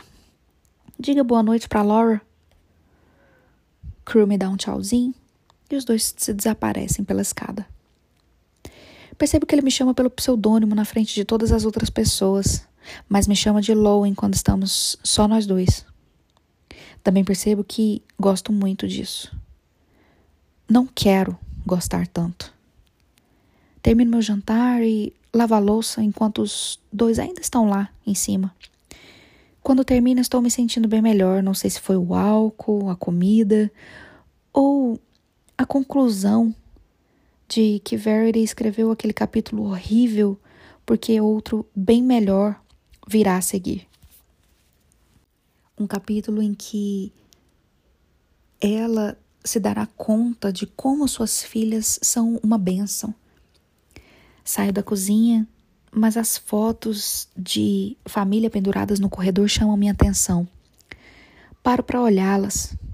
A maioria das fotos é das crianças, mas em algumas, Verity e Jeremy também. As meninas parecem muito com a mãe, enquanto Cruz saiu a cara do pai. Eram uma linda família. É até deprimente olhar para essas fotos. Dou uma boa olhada e percebo como é fácil diferenciar as gêmeas. Uma delas está sempre sorrindo e tem uma pequena cicatriz na bochecha a outra raramente sorri. Levo a mão à foto da menina com a cicatriz na bochecha. Imagino desde quando aquela cicatriz está ali. E o que provocou? Chego até uma foto bem antiga, quando ainda eram bebês de colo. A menina sorridente já tinha cicatriz naquela época. Jeremy desce as escadas enquanto ainda estou ali olhando. Ele para ao meu lado, aponto para as gêmeas com a cicatriz. Esta é qual delas? Eu pergunto. Chestin, responde, apontando depois para a outra. E esta é Harper. Elas se parecem muito com Verity. Não estou olhando para ele, mas vejo de relance que Jeremy concorda com a cabeça. Como Chestin ganhou essa cicatriz? É de nascença. Segundo o médico, é uma cicatriz de tecido fibroso. É relativamente normal, especialmente em gêmeos, porque brigam por um espaço pequeno. Olho para ele pensando se a explicação para a cicatriz de Chestin é mesmo essa. Talvez seja, de alguma forma, resultado da tentativa de aborto fracassada. As duas tinham a mesma alergia Assim que a pergunta sai, trago a mão à boca, arrependida. Só sei que uma delas tinha alergia porque eu pesquisei sobre sua morte. Agora ele sabe que andei lendo sobre a morte de sua filha. Desculpa, Jeremy. Tudo bem. E não, só Chestin tinha alergia a amendoim. Ele não fala mais nada. Mas eu sinto que fica me encarando. Viro para ele e os nossos olhos se encontram. Jeremy sustenta o contato visual por um momento e então olha para minha mão. Com seus dedos delicados, ele a vira ao contrário. E você, como conseguiu essa? Pergunto, passando o dedo pela cicatriz na palma da minha mão. Eu fecho a mão, mas não porque quero escondê-la. Já está meio apagada e quase não penso mais nela. Eu me treinei para não pensar nela. Mas escondo porque quando ele a toca, parece que os seus dedos me queimam. Eu não me lembro. Obrigada pelo jantar, eu vou tomar um banho. Passo por ele e vou em direção ao meu quarto. Abro e fecho a porta rapidamente, e só quando encosto ao lado de dentro me permito relaxar. Não é que ele me deixe desconfortável. Jeremy é um bom homem. Talvez seja o manuscrito que esteja me deixando desconfortável, porque tenho certeza de que ele teria compartilhado igualmente o seu amor entre a mulher e os três filhos. Ele parece fazer isso até hoje. Sua mulher está basicamente catatônica e ele ainda a ama. É o tipo de homem por quem uma mulher como Verity poderia ficar obcecada, claro.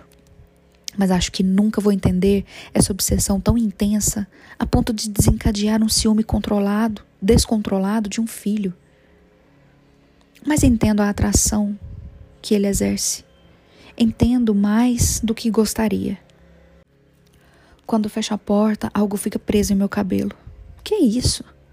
Puxo até soltar e me viro para olhar. O que é? É uma fechadura.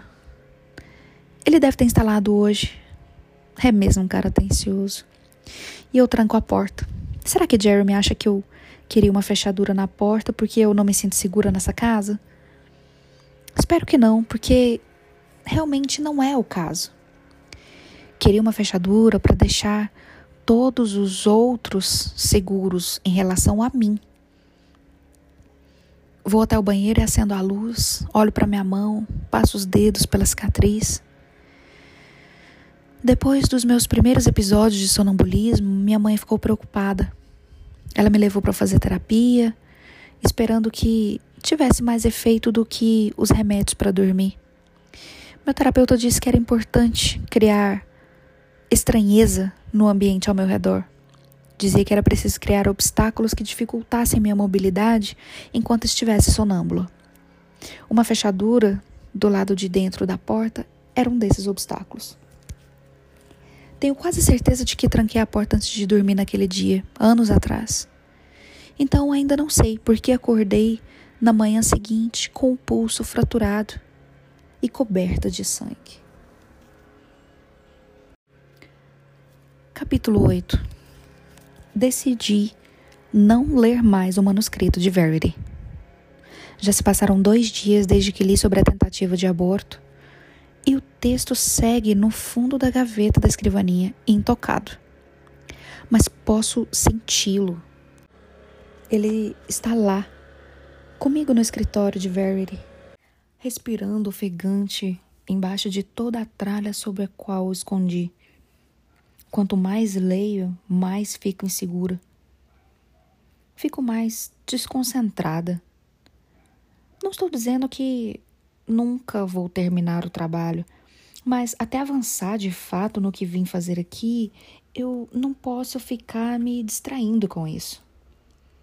Agora que parei de ler o manuscrito, percebi que eu não fico tão assustada na presença de Verity como estava há alguns dias.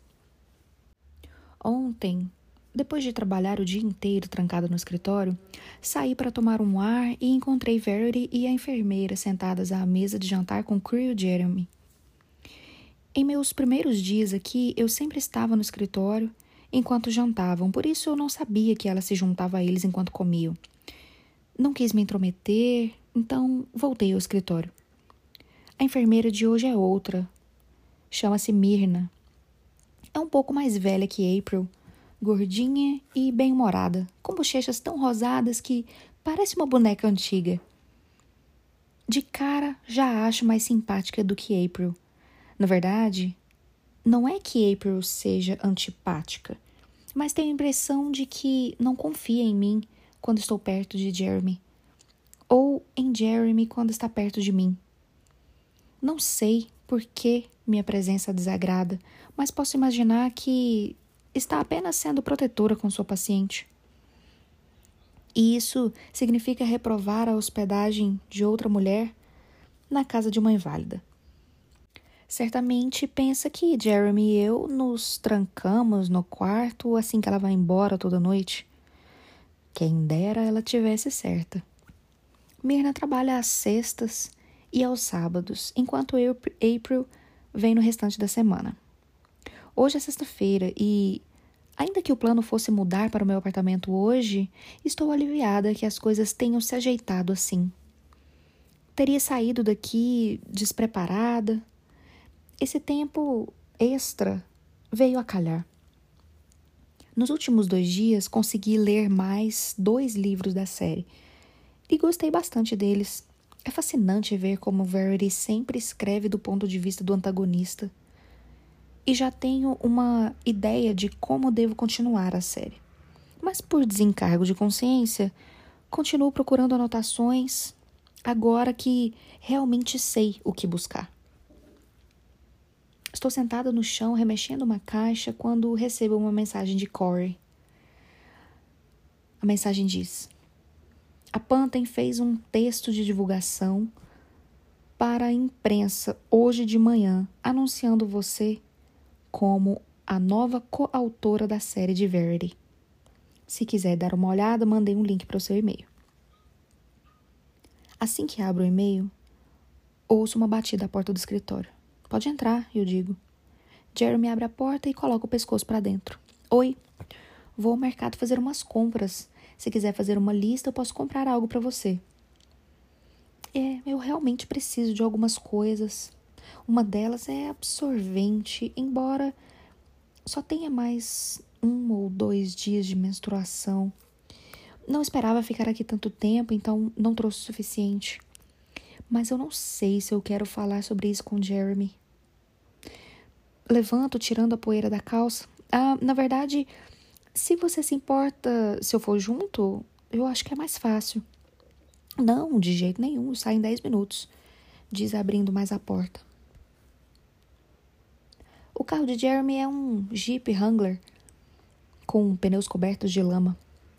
Nunca o tinha visto porque fica na garagem, mas não é bem o que eu esperava. Achei que ele dirigia um Cadillac ou um Audi A8, algo mais apropriado a um homem de terno. Não sei por que continuo com essa referência do empresário arrumadinho que conheci no primeiro dia. Esse cara que só anda de jeans e moletom o dia inteiro está sempre trabalhando ao ar livre, tem uma coleção de botas enlameadas que fica perto da porta dos fundos. Um Jeep Wrangler tem muito mais a ver com ele do que qualquer outro carro que eu pudesse ter imaginado. Já estamos na estrada a uns 800 metros de distância quando ele liga o rádio. Viu o texto da divulgação da Pantan hoje? Eu pego meu celular na bolsa. O Corey me mandou o link, mas eu esqueci de ler. São apenas algumas linhas no site da, da Publishers Weekly. Bem discreto, como você queria. Ele responde. Abro o e-mail para ler o link, mas não é a nota da Publishers Weekly. O que Corey me mandou é o anúncio que foi publicado nas redes sociais de Very Crawford por sua equipe de assessoria de imprensa, que diz assim: A Panten Press tem a satisfação de anunciar que os próximos romances da série As Virtudes Nobres de Verity Crawford serão co-escritos pela autora Laura Chase. Verity está muito entusiasmada com a parceria e as duas prometem criar juntas uma conclusão inesquecível para a série. Verity está muito entusiasmada? Que piada! Pelo menos já sei que não devo confiar em anúncios de assessoria de imprensa. Começo a ler os comentários abaixo do anúncio. Quem é essa tal Laura Chase? Outro comentário. Por que Verity está entregando seu bebê a outra pessoa? Não, não, não, não. Outro comentário. É assim que funciona? Depois que um autor medíocre faz sucesso, contrata outro ainda pior para fazer seu trabalho? Coloca o telefone no colo, mas ai, não é o suficiente. Desliga o som, coloco dentro da bolsa e fecho o zíper. As pessoas são horríveis. Eu resmungo. E Jeremy ri. Nunca leia os comentários. Verity me ensinou isso há anos. Nunca tive que lidar com comentários porque eu nunca me expus antes. Bom saber, eu respondo. Quando chegamos ao mercado, Jeremy sai do jeep e dá a volta para abrir a minha porta. Eu fico meio sem graça porque eu não estou acostumada a esse tipo de tratamento. Mas provavelmente se eu mesma abrisse a porta, deixaria Jeremy sem graça. Ele é exatamente o tipo de cara que Verity descreve em sua autobiografia. Essa é a primeira vez que um homem abre a porta do carro para mim. Caramba, que merda, né? Quando ele pega minha mão para me ajudar a sair do carro, o meu corpo fica tenso. Eu não consigo esconder a reação ao seu toque. Eu quero mais. Mas eu não devia querer. Será que ele sente o mesmo? Sexo está fora de cogitação para ele já há algum tempo e eu me pergunto se ele sente falta. Deve ter sido uma adaptação difícil. Estava num casamento que no começo aparentemente girava em torno do sexo e teve isso arrancado de sua vida do dia para a noite. Por que eu estou pensando sobre a vida sexual de Jeremy enquanto caminhamos até o mercado? Gosta de cozinhar? Pergunta ele. Não é que eu não goste, mas sempre morei sozinha, então não tenho costume de cozinhar grandes refeições. Ele pega um carrinho e vamos juntos ao corredor dos alimentos. Qual é sua comida preferida? Ele pergunta. Tacos. E ele ri. Boa ideia, fácil de fazer. Jeremy pega todos os legumes necessários para preparar os tacos. Em retribuição, eu me ofereço para cozinhar um espaguete para ele. É o único prato que realmente posso dizer que faço bem. Deixo Jeremy no corredor de sucos e digo que vou buscar outras coisas. Pego os absorventes e mais outros itens para colocar junto no carrinho, como shampoo, meias e algumas canetas, já que eu não trouxe quase nenhuma. Não sei porque estou tão envergonhada de comprar absorventes. Não é como se ele nunca os tivesse visto. E conhecendo Jeremy, é bem provável que já tenha comprado para Verity algumas vezes. Ele parece o tipo de marido que faria sem problemas. Volto para a seção de alimentos e, à medida que ando em direção a Jeremy, percebo que há duas mulheres conversando com ele. Encostado na geladeira de sorvetes, ele está com uma cara de quem gostaria de derreter e desaparecer dali. As mulheres estão de costas para mim, mas assim que Jeremy me olha, a loira atraente se vira para checar. A morena parece ser mais normal, como eu mas só até o momento em que se vira também. Seu olhar me faz mudar de ideia na hora. Chego perto do carrinho como se ele fosse um animal selvagem. Com cuidado, tímida. Devo colocar minhas compras no carrinho ou vai ser constrangedor? Decido colocar na cestinha separada. Claramente uma divisão que diz estamos juntos, mas não juntos. As mulheres me olham ao mesmo tempo. As sobrancelhas sobem cada vez mais alto a cada produto que coloco na cestinha. A loira, mais perto de Jeremy, encara meus absorventes.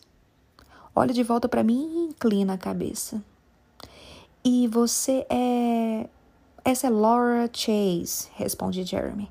Laura, essas são Patrícia e Caroline. A loira parece animada para fazer fofoca.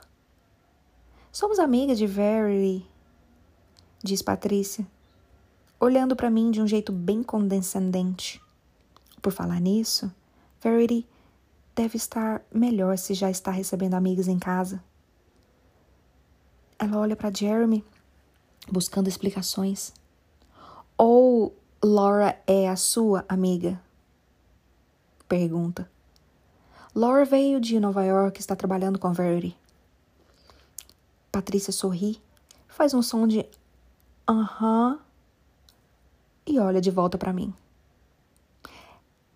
E como exatamente se trabalha com uma escritora? Sempre achei que fosse uma atividade meio solitária. Diz a outra. Isso é o que os não literatos normalmente pensam, responde Jeremy. Ele acena com a cabeça para elas, terminando a conversa.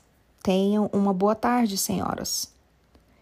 Jeremy começa a mover o carrinho, mas Patrícia o impede com a mão. Mande um oi para Verity e diga que estou torcendo por sua recuperação. Vou mandar o recado, diz Jeremy passando por ela. Mande lembranças ao Sherman. Patrícia faz uma carinha irritada. O nome do meu marido é William. Jeremy balança a cabeça. Ah, oh, é verdade. Eu sempre confundo os dois. Eu ouço a risada de escárnio de Patrícia enquanto vamos andando. Quando passamos para o outro corredor, pergunto quem é Sherman. É o cara com quem ela trepa escondido do marido. Eu olho para ele chocada e ele está sorrindo. Eita! Eu exclamo rindo. Chegamos ao caixa e não conseguimos parar de sorrir. Eu acho que eu nunca tinha visto uma alfinetada tão boa assim, pessoalmente. Ele começa a colocar os produtos na esteira eu não deveria ter descido ao nível dela, mas eu não suporto gente hipócrita, ele diz. É verdade, mas se não fossem os hipócritas, seríamos privados de momentos épicos e kármicos como este que acabei de ver. Jeremy pega o restante dos produtos no carrinho. Tento manter os meus separados, mas ele se recusa a me deixar pagar. Não consigo parar de olhar para ele enquanto passa o cartão de crédito. Sinto algo. Não sei bem o que é. Uma quedinha? Faria todo sentido. Óbvio que teria uma queda por um cara tão dedicado à esposa inválida que é incapaz de enxergar qualquer outra coisa. É incapaz, inclusive, de enxergar a personalidade real da própria mulher Lowen Ashley, prestes a se apaixonar por um cara indisponível e com mais bagagem emocional até do que ela mesma. Isso que é karma. Capítulo 9 Cheguei há apenas cinco dias, mas parece bem mais. Os dias aqui se arrastam, ao contrário de Nova York, em que eles voam Hoje de manhã ouvi Mirna dizer a Jeremy que Verity teve febre. Foi por isso que ela não veio aqui fora o dia inteiro. Não fico nem um pouco triste em ouvir isso. Significa que não preciso estar em sua presença ou vê-la da janela do meu escritório durante as suas saídas para o quintal. Mas agora estou prestando atenção em Jeremy, sozinho na varanda dos fundos, mirando o lago e sentado numa cadeira de balanço que não se move há mais de dez minutos. Está completamente imóvel. De vez em quando ele pisca. Já está lá fora já tem um tempinho. Queria saber o que passa em sua cabeça agora. Será que está pensando nas meninas? Ou em Verity? Ou em como a sua vida mudou no último ano Está com a barba por fazer há alguns dias, o que fica ótimo nele. Acho que, na verdade, nada fica ruim nele. Coloco a mão no queixo e me inclino por cima da escrivaninha, mas logo me arrependo porque Jerry me percebe. Ele vira a cabeça e me olha pela janela. Quero disfarçar e fingir que estou ocupada, mas é muito óbvio que o estava observando ainda mais inclinada com a cabeça apoiada nas mãos desse jeito. Seria pior tentar esconder, então apenas dou um sorriso. Ele não sorri de volta, mas também não desvia o olhar. Ficamos em contato visual por muitos segundos e aquele olhar começa a agitar coisas dentro de mim. Imagino se ele também sente algo com o meu olhar. Jeremy respira fundo, levanta da cadeira e vai em direção ao deck. Pega algumas ferramentas e começa a cortar os pedaços de madeira que ficam por lá. Provavelmente estava querendo um momento de paz, sem Crew, Verity, eu ou alguma enfermeira para invadir a sua privacidade. Preciso de um Xanax. Eu não tomo há mais de uma semana. O remédio me deixa meio grogue, o que dificulta a concentração para escrever ou pesquisar. Mas eu estou cansada de estar sempre tensa e com pulso acelerado, como agora. Quando a adrenalina bate, parece que eu não consigo mais me controlar. Seja Jeremy, Verity ou seus livros, algo aqui está sempre jogando meus níveis de ansiedade lá em cima.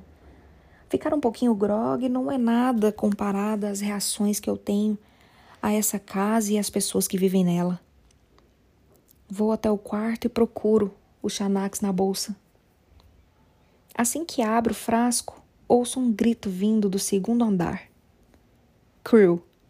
Derrubo o frasco com as pílulas na cama e corro lá para cima.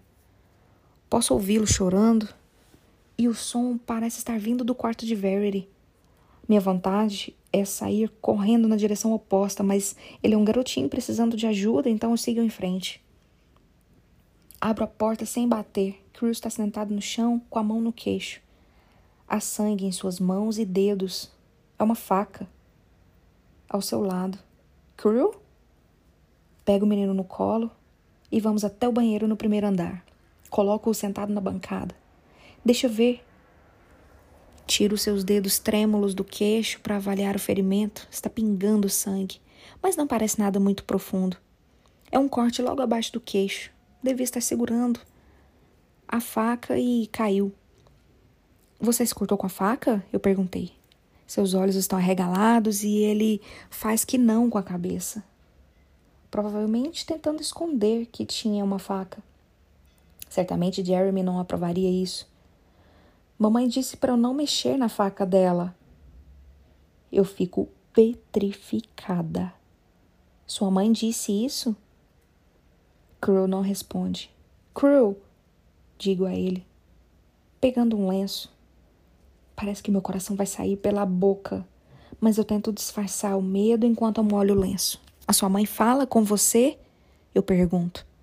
Crew também está petrificado e a única coisa que se mexe é a sua cabeça. Fazendo que não. Pressiono o lenço contra seu queixo e logo ouço Jeremy prestes a subir as escadas. Deve ter ouvido o grito do filho. Crew! Ele grita. Estamos aqui. Os olhos de Jeremy estão cheios de preocupação quando ele chega à porta. Sai do caminho, ainda segurando o lenço no queixo do menino. Está bem, amigão? Crew concorda com a cabeça e Jeremy pega o lenço da minha mão. Ajoelha-se, examina o ferimento de Crew e depois olha para mim. O que aconteceu? Eu acho que ele se cortou, estava no quarto de Verity. Tinha uma faca no chão. Jeremy se vira para o menino e Agora seus olhos estão mais decepcionados do que preocupados. O que estava fazendo com uma faca? Crew balança a cabeça, fungando, tentando parar de chorar. Eu não tinha uma faca. Eu só caí da cama. Eu sinto que dedurei o, o pobre garoto. Tento consertar. Ele não estava segurando. Eu vi a faca no chão e imaginei que isso tinha acontecido. Eu digo. Ainda estou meio abalada com o que o garoto disse a respeito de Verity e da faca, mas todo mundo fala dela no presente. A enfermeira, Jeremy Crew, certamente a mãe deve ter dito a ele que não brincasse com facas no passado. E agora minha imaginação está aumentando bastante a importância dessa frase. Jeremy abre o armário de remédios para pegar o kit de primeiros socorros. Quando fecha o armário, está olhando para mim pelo espelho. Pode ir lá dar uma olhada? murmura ele, indicando a porta com a cabeça. Eu saio do banheiro, mas paro no corredor. Eu não gosto de entrar naquele quarto. Não importa o quão indefesa Verity seja. Mas também não podemos deixar uma faca ao alcance de Crew. Então, sigo em frente.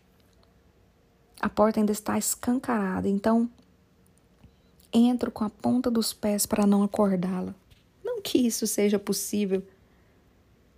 Dou a volta na cama até o local onde encontrei Crew.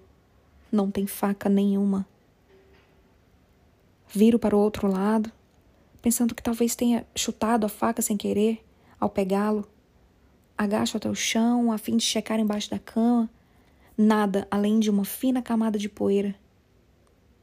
Deslizo a mão por baixo do criado mudo, mas também não há nada. Eu sei que eu vi uma faca. Eu não estou ficando louca. Ou estou? Eu me apoio no colchão para me levantar, mas imediatamente caio de volta. Verity está olhando diretamente para mim. A cabeça está virada para a direita, seus olhos nos meus olhos. Puta merda! Morrendo de medo, eu me arrasto para bem longe da cama. Estou a uma boa distância dela e, embora apenas a cabeça tenha se mexido, algo me diz que estou correndo perigo. Levanto, me apoiando na cômoda e vou andando para a porta de costas, com os olhos fixos nela. Estou tentando me acalmar, mas ainda acho que ela pode me atacar a qualquer momento com a faca que pegou do chão. Fecho a porta e fico ali, agarrada à maçaneta, até me acalmar. Inspiro e expiro cinco vezes com calma, na esperança de que Jeremy não veja o terror em meus olhos quando voltar lá e disser que não havia faca nenhuma. Mas havia! uma faca. Minhas mãos estão tremendo. Não confio nela. Não confio nesta casa.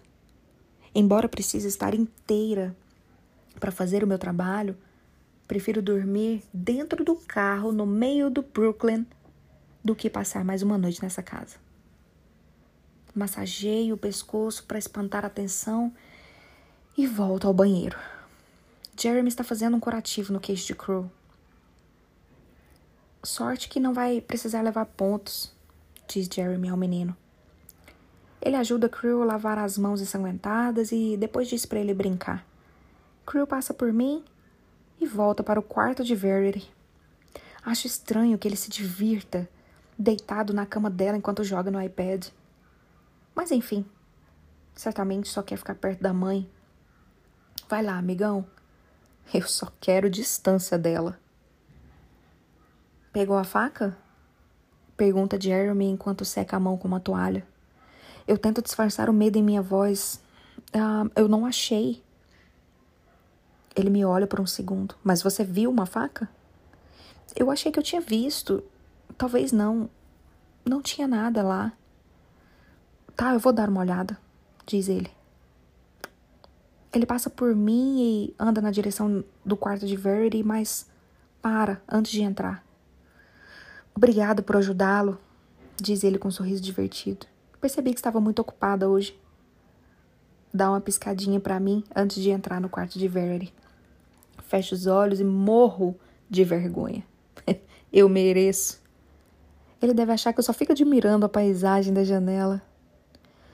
Devia tomar dois Xanax a essa altura do campeonato. Quando volto ao escritório de Verity, o sol está começando a se pôr, o que significa que Crew vai tomar banho e dormir em breve. Verity vai continuar em seu quarto durante a noite. E eu vou me sentir um pouco mais segura porque, por algum motivo, é de Verity que eu tenho medo nessa casa. E durante a noite, eu não a vejo. Na verdade, as noites se tornam o meu momento favorito do dia. É quando mais vejo Jeremy e menos vejo Verity. Não sei por quanto tempo mais vou tentar me convencer de que não estou totalmente caída por este cara. Não sei por quanto tempo mais eu vou tentar me convencer de que Verity é uma boa pessoa. Depois de ler todos os livros da série, estou começando a entender o motivo pelo qual suas histórias de suspense fazem tanto sucesso. É a forma como ela escreve do ponto de vista do vilão. Os críticos amam essa característica. Quando ouvi o primeiro audiolivro no caminho para cá, eu adorei o fato de a narradora parecer um tanto psicótica. Eu fiquei me perguntando como ela fazia para entrar na mente de seus antagonistas. Mas isso foi antes de conhecê-la. Bom, tecnicamente eu ainda não conheço. Mas conheço a Verity que escreveu a autobiografia Fica muito claro que o estilo narrativo de seus romances não é estranho para ela. Afinal, é o que dizem. Escreva sobre o que você conhece.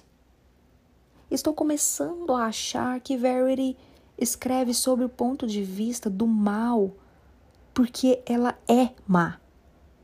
Maldade é a única linguagem que ela conhece eu mesma me sinto um pouco malvada ao abrir a gaveta e fazer exatamente o que eu jurei não repetir: ler mais um capítulo.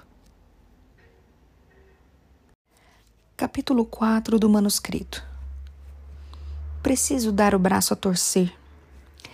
Elas estavam mesmo determinadas a sobreviver. Nada do que fiz funcionou. A tentativa de aborto, os comprimidos, a queda acidental da escada. Fiz todo esse esforço e o único resultado foi uma pequena cicatriz na bochecha de uma das crianças. Uma cicatriz que tenho certeza era minha culpa.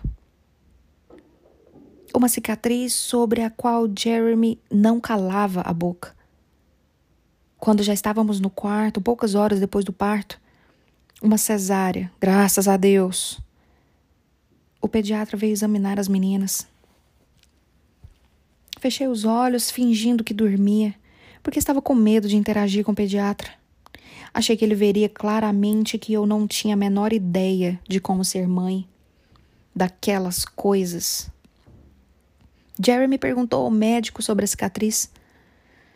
Ele minimizou o problema e disse que era normal que gêmeas idênticas se arranhassem dentro do útero, mas Jeremy não ficou satisfeito. É muito profundo para ser um arranhão, ele disse. Pode ser uma cicatriz de tecido fibroso, respondeu o médico. Não se preocupe, com o tempo vai ficar mais apagada. Eu não estou preocupado com a estética, rebateu Jeremy meio na defensiva. Minha preocupação é que seja algo mais sério. Não é, suas filhas estão completamente saudáveis, as duas. Vai entender. O médico saiu, a enfermeira também. E então ficamos apenas Jeremy, as meninas e eu. Uma delas estava dormindo naquela cama transparente. Não sei como se chama. Jeremy estava segurando a outra. Olhava para ela e sorriu quando percebeu que eu estava de olhos abertos. Olá, mamãe. Por favor, não me chame assim. Sorri para ele apesar de tudo. Ele ficava bem no papel de pai. Parecia feliz. O problema é que essa felicidade não tinha nada a ver comigo. Mesmo com ciúmes, aquilo me agradava. Ele provavelmente seria o tipo de pai que troca fraldas e ajuda a alimentá-las. Sabia que a cada dia ia gostar mais daquele lado dele. Eu só precisava me acostumar com aquilo. Com a ideia de ser mãe. Cadê a da cicatriz? Jeremy fez uma careta, chateado com a minha escolha de palavras. Podia ser um jeito estranho de chamá-la, mas ainda não tínhamos escolhido os nomes. A cicatriz era o único jeito de identificá-la. Ele a pegou no colo e colocou em meus braços. Olhei para ela esperando aquela torrente de emoções, mas eu não senti nenhuma cosquinha. Passei os dedos pela cicatriz em sua bochecha. Acho que o cabide não era forte o suficiente. Talvez devesse ter usado algo que não dobrasse com a pressão. Uma agulha de tricô, quem sabe?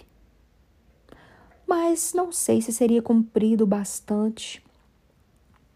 O médico disse que a cicatriz pode ser de um arranhão, contou Jeremy rindo.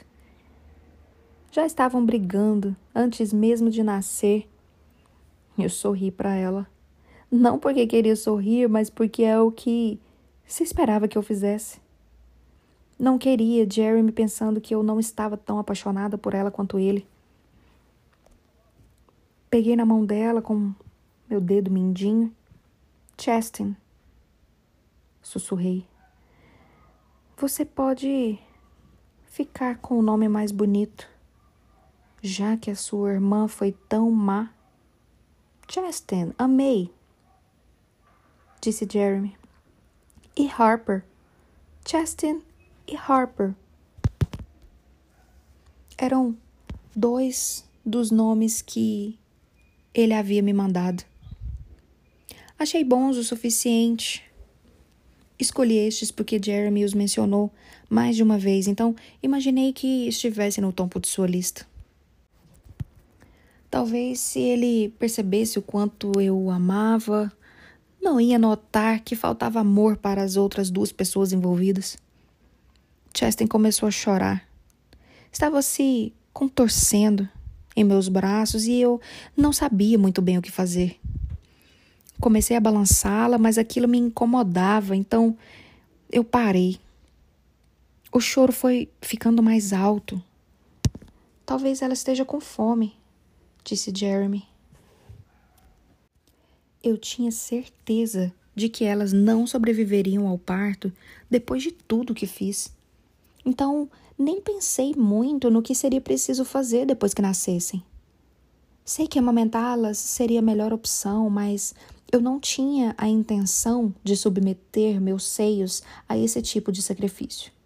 Ainda mais com duas delas. Parece que alguém está com fome, disse a enfermeira, quase saltitando ao entrar no quarto. Você vai amamentar? Ela perguntou. Não, eu respondi imediatamente. Queria que ela saltitasse para fora dali. Jeremy me olhou preocupado. Tem certeza? Elas são duas. Eu não gostei do olhar, do olhar de Jeremy. Como se tivesse decepcionado comigo. Não aguentava imaginar que seria assim a partir de agora. Ele vai ficar do lado delas. Eu não tenho mais importância. Não é mais difícil do que dar mamadeira, opinou a enfermeira saltitante. É até mais cômodo, quer tentar? Não tirei os olhos de Jeremy esperando que ele me liberasse daquela tortura. Eu não me sentia bem sabendo que ele preferia a amamentação, embora houvesse diversas alternativas ótimas. Mas concordei, baixei a alça do vestido porque queria agradá-lo. Queria ele satisfeito com a mãe de suas filhas, embora eu não estivesse nada satisfeita com aquilo. Tirei o sutiã, trouxe Chestin para perto do mamilo. Jeremy ficou admirando o tempo inteiro. Viu enquanto ela se agarrava ao meu mamilo, viu sua cabeça se movendo para frente e para trás, a mãozinha segurando a minha pele. Viu quando ela começou a sugar Aquilo parecia muito errado.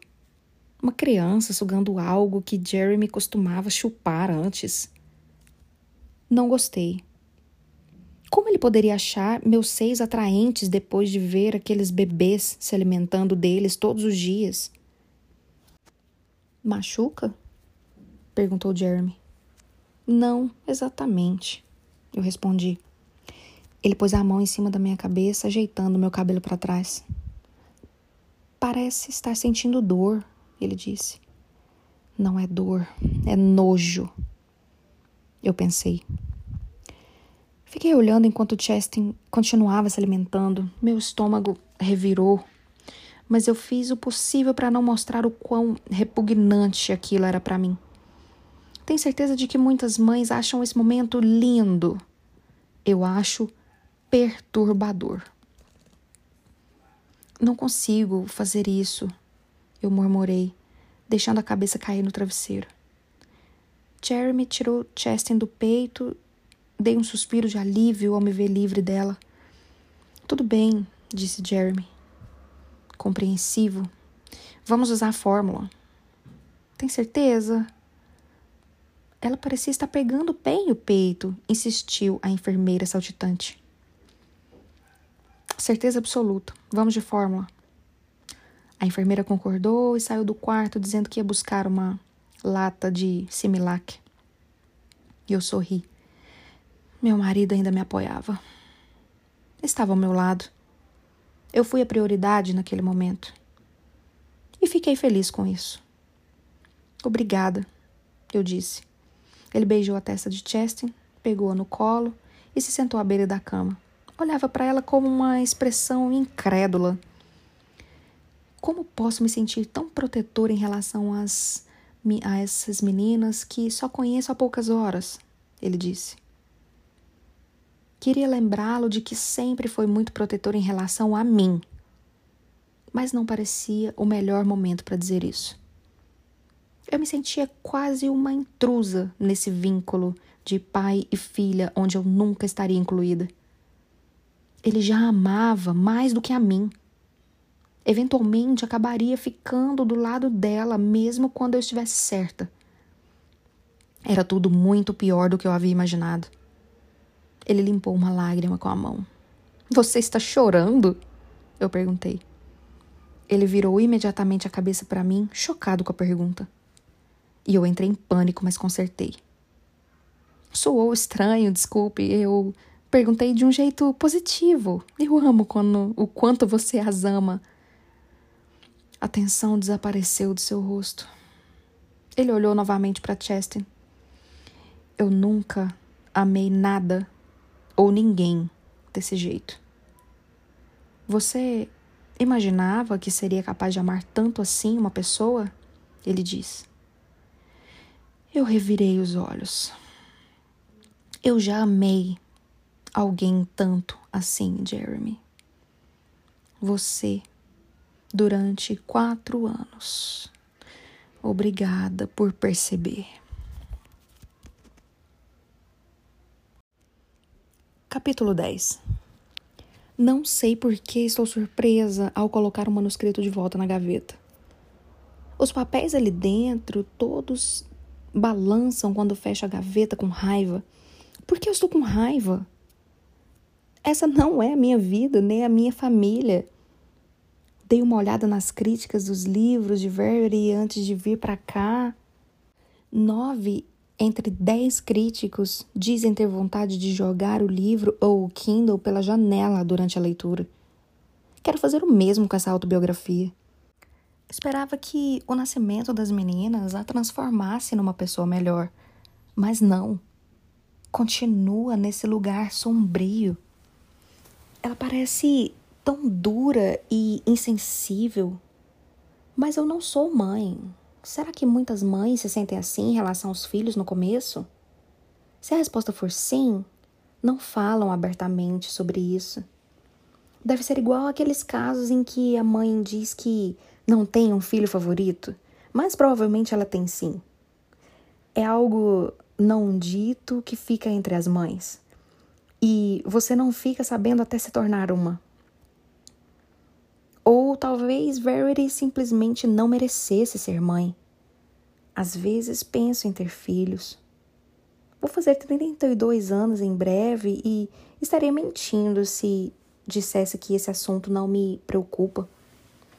Talvez a oportunidade nunca apareça. Mas se algum dia encontrar um homem para ser o pai dos meus filhos, eu acho que seria alguém como Jeremy. Em vez de valorizar o pai incrível que ele parecia ser, Verity decidiu ficar com raiva dele. O amor de Jeremy pelas meninas parecia verdadeiro desde o início. E faz pouco tempo que ele as perdeu. Sempre me esqueço disso. Provavelmente ainda está lidando com o luto enquanto precisa cuidar de Verity, estar presente para Crew e garantir o sustento da família. Algumas pessoas não aguentariam metade do que ele está passando. Ele está lidando com tudo isso de uma vez só. Encontrei algumas caixas com álbuns de fotografias no armário do escritório enquanto estava vasculhando as coisas de Verity essa semana. Separei algumas delas, mas ainda não olhei as fotos. Parece mais uma invasão de privacidade da minha parte. Essa família, Jeremy, pelo menos confiou em mim para terminar a série de livros. E eu continuo me distraindo com a obsessão por Verity. Mas se Verity coloca tanto de sua própria personalidade na série, eu preciso conhecê-la o mais profundamente possível. Eu não estou sendo enxerida, eu estou pesquisando. É isso. Essa é a minha justificativa. Levo a caixa para a mesa da cozinha, abro a tampa e tiro um punhado de álbuns, me perguntando quem teve o trabalho de revelar as fotos. Hoje em dia, graças aos smartphones, ninguém tem mais tantas fotos impressas. Mas há muitas imagens das crianças aqui. Alguém fez questão de imprimir cada foto que eles tiraram. Aposto que foi Jeremy. Olho para uma foto de rosto de Cheston e analiso por um momento sua cicatriz. Fiquei com isso na cabeça ontem e fui buscar no Google se tentativas de aborto poderiam causar danos às crianças no útero. Nunca mais vou procurar isso de novo. Infelizmente, muitos bebês que sobrevivem a tentativas de aborto nascem desfigurados, muito mais do que com uma simples cicatriz. Jessie teve muita sorte. Harper e ela tiveram. Bem, até o dia em que não tiveram mais. Ouço os passos de Jeremy descendo as escadas e não tento esconder as fotos. Acho que ele não vai se importar que eu esteja olhando. Quando ele entra na cozinha, eu dou um sorriso e continuo olhando as fotos. Ele hesita um pouco e vai até a geladeira, mas não tira os olhos da caixa. Tenho a impressão de que conhecê-la melhor me ajuda a entender sua mente, eu explico. Ajuda na hora de escrever. Eu olho para a fotografia de Harper, a gêmea que raramente sorria nas fotos. Jeremy senta ao meu lado e pega uma das fotos de Cheston. Por que Harper nunca sorria? Jeremy se inclina e pega a foto da minha mão. Ela foi diagnosticada com uma síndrome de Asperger quando tinha três anos. Não era muito expressiva. Ele passa o dedo na foto e a coloca de lado, pegando outra na caixa. Uma de Verity com as duas meninas. E mostra para mim. As três estão vestidas com pijamas iguais. Se ela não amava as filhas nessa foto, ela finge muito bem. Foi nosso último Natal antes de Crew nascer, explica Jeremy. Ele pega mais um punhado de fotos e vai olhando. De vez em quando para, olha mais demoradamente para as fotos das meninas, mas passa rapidamente as de Verity. Aqui, disse separando uma foto do bolo. Essa é a minha foto favorita delas. Um raro sorriso de Harper. Ela era obcecada por animais, então montamos um pequeno zoológico no quintal no aniversário delas de cinco anos. Eu sorrio para a foto, mas só porque Jeremy está nela, com uma rara expressão de alegria. Como elas eram? Eu pergunto. Justin era protetora, muito geniosa, mesmo quando eram muito pequenas, ela já sentia que Harper era diferente e cuidava dela. Ficava tentando ensinar Verity e eu a cuidar da irmã. E, nossa, quando Crew nasceu, achamos que ela assumiria o papel de mãe dele. Ficou obcecada. Conta ele, incluindo a foto na pilha das que já foram vistas. Ela seria uma ótima mãe no futuro. Ele pega uma foto de Harper. Harper era especial para mim. Às vezes eu acho que Verity não a entendia tanto quanto eu. Era quase como se eu conseguisse sentir suas necessidades, sabe? Harper tinha dificuldade em expressar emoções, mas eu sabia o que a afetava, o que a deixava feliz ou triste, mesmo quando ela não conseguia deixar claro. Na maioria das vezes, Harper estava feliz, mas não ficou muito interessada em Crew a princípio. Só quando ele já tinha uns três ou quatro anos e podia brincar com ela. Antes disso, ela era ele era quase como um móvel da casa para ela. Jeremy pega uma foto dos três. Crew ainda não perguntou sobre elas nenhuma vez. Nunca nem mencionou seus nomes. Isso te preocupa? Perguntei. Ele olha para mim. Não sei se deveria ficar aliviado ou preocupado. Provavelmente as duas coisas, eu digo. Pego uma foto de Verity e Crew logo depois do nascimento dele. Ele fez terapia durante alguns meses, mas fiquei com medo de que aquilo fosse só mais um lembrete semanal das tragédias, então eu tirei. Se ele precisar, quando tiver um pouco mais velho, eu levo de novo. Eu quero que ele fique bem. E você? Jeremy olha para mim de novo. O que, que tem? Como você está?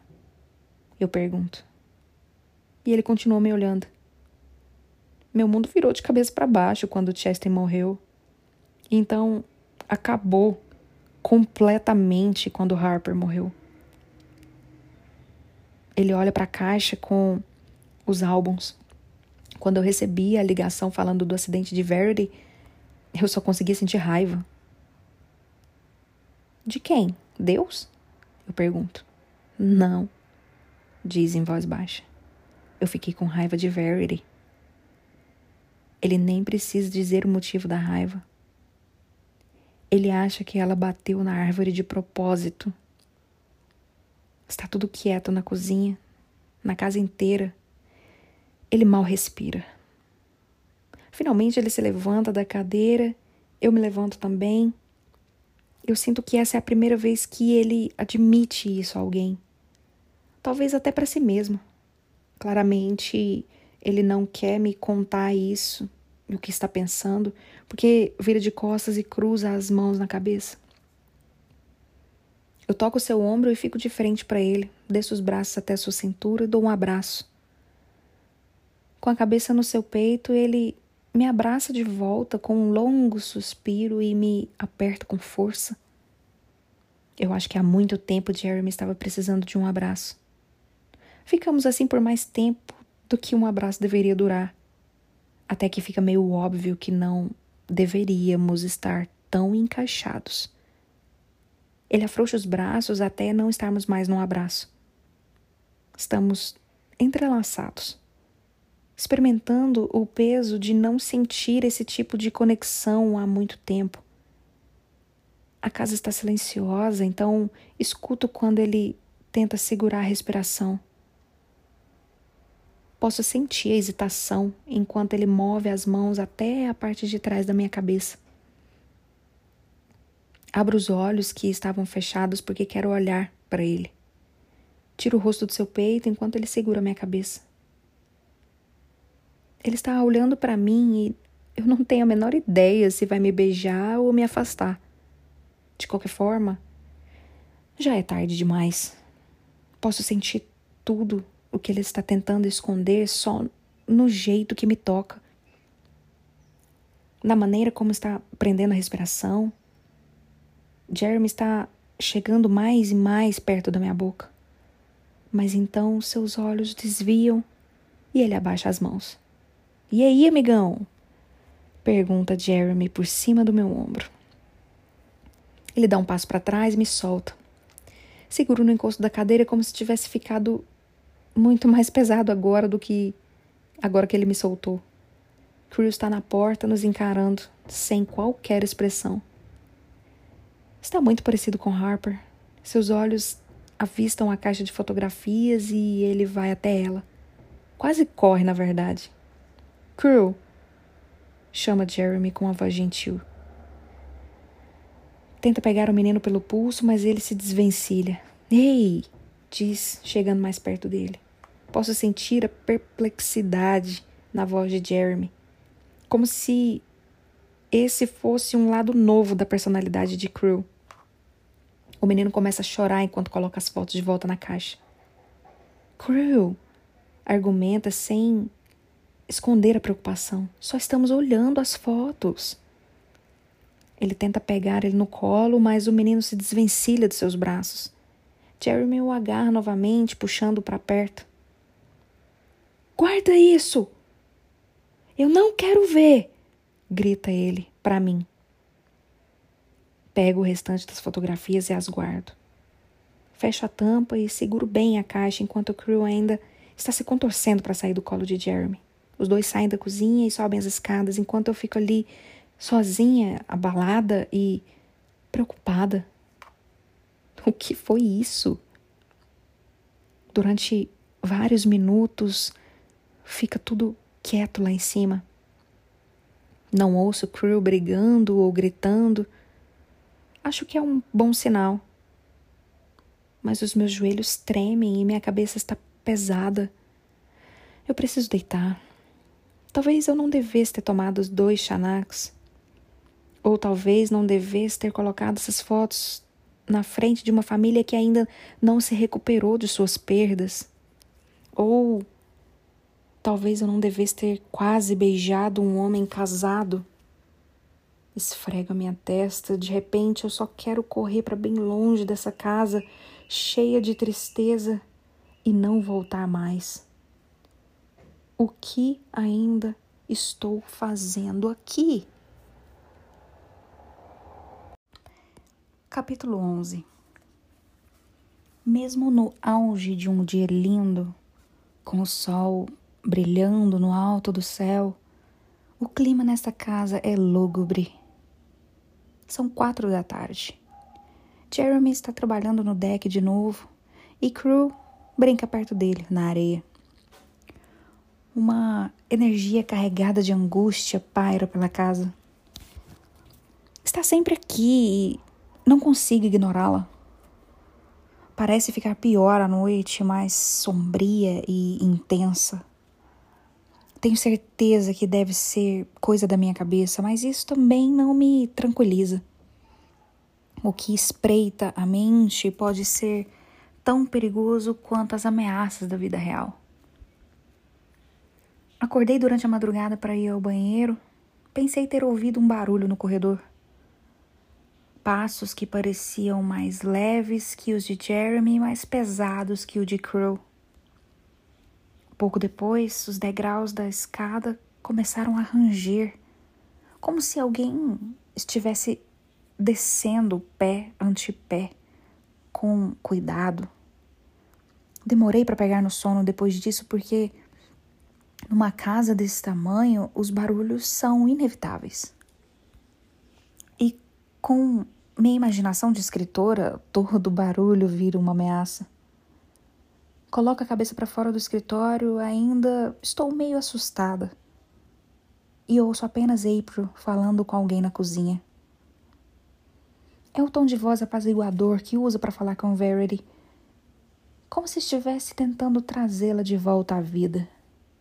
Nunca ouvi Jeremy falar com a esposa, mas ele admitiu estar com raiva dela. Será que ainda ama? Será que senta no quarto e diz a ela o quanto sente falta do som da sua voz? Parece algo que ele faria. Ou teria feito no passado. Mas e agora? Ele cuida dela, ajuda a alimentá-la, às vezes, mas nunca ouvi conversando com ela. Imagino se é porque não acredita mais que a esposa esteja ali como se aquele corpo não fosse mais a sua mulher. Talvez ele consiga separar a raiva e a decepção que sente por Verity daquela mulher de quem cuida. Porque não sente mais que sejam a mesma pessoa. Eu vou até a cozinha porque estou com fome. mas também pela curiosidade de ver April interagindo com Verity. Quero checar se ela dá algum tipo de resposta física aos cuidados da enfermeira. April está sentada à mesa com o almoço de Verity. Abro a geladeira e fico observando. Sua mandíbula se move para cima e para baixo, quase de forma robótica, depois que April lhe dá uma colherada de purê de batatas. A comida é sempre leve: purê de batatas, purê de maçã, vegetais cozidos. Comida de hospital, sem graça e fácil de digerir. Pego um dos pudins de crew e me sento à mesa com as duas. April só me dá um rápido olhar e um leve aceno. Depois de comer um pouco do pudim, decido tentar uma conversa com essa mulher que insiste em me ignorar. Há quanto tempo a enfermeira? Eu pergunto. April tira a colher da boca de Verity e mergulha novamente no purê. Tempo suficiente para estar perto de me aposentar. Hum, que bom. Mas você é minha paciente favorita, diz a Verity, de longe. April responde, olhando para Verity, embora eu esteja fazendo as perguntas. Há quanto tempo está trabalhando com Verity? Mais uma vez ela responde olhando para a paciente. Há quanto tempo estamos juntas? Pergunta como se Verity fosse responder. Quatro semanas? Ela olha de volta para mim. Sim, fui contratado oficialmente há quatro semanas. Ela responde. Já conhecia a família antes do acidente? Não. Ela responde e limpa a boca de Verity e coloca o prato, o prato na mesa. Posso falar com você um instante? Pergunta April, assinando em direção ao corredor. Paro, imaginando por que precisamos sair da cozinha para falar. Mas me levanto e vou atrás dela. Encosto na parede, ainda comendo pudim, enquanto April põe as mãos nos bolsos do uniforme. Não imaginei que você saberia disso, principalmente se nunca conviveu com alguém nesse estado. Mas é desrespeitoso falar sobre as pessoas na situação de Verity como se não estivessem na sua frente. Eu seguro a colher e coloco de volta no pote de pudim. Desculpe, eu, eu não percebi que estava fazendo isso. É normal. Principalmente quando a gente acha que a pessoa não reconhece nada ao redor. É claro que o cérebro de Verity não processa as informações como antes, mas não sabemos o quanto processa. É só tomar cuidado com o que fala na frente dela. Eu ajeito a postura e saio da posição informal, encostada na parede. Não tinha ideia de que estava ofendendo. Claro, digo concordando. April sorri pela primeira vez de verdade. Felizmente, nosso momento termina graças ao Crew. Ele entra correndo pela porta, segurando algo nas mãos. Passa por mim e April e vai até a cozinha. April vai atrás dele.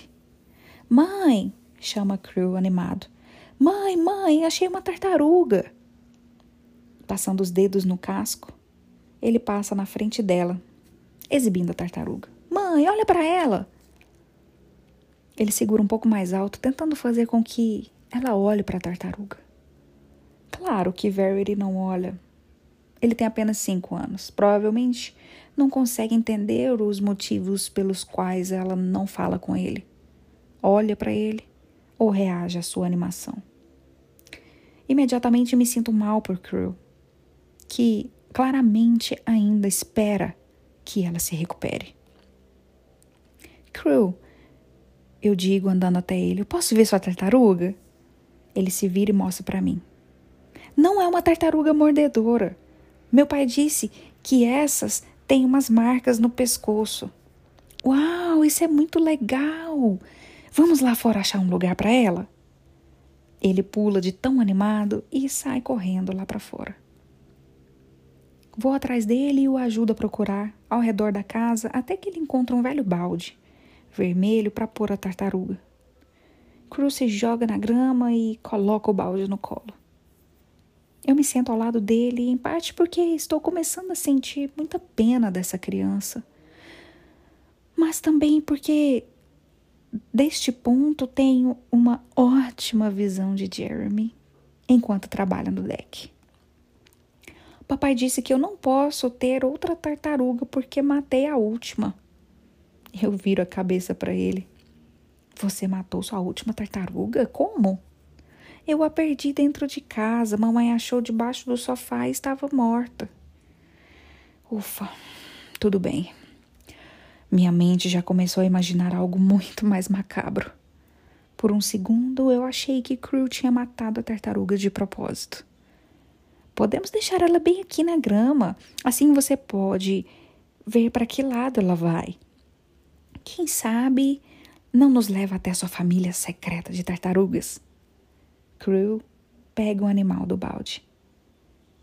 Será que ela tem marido?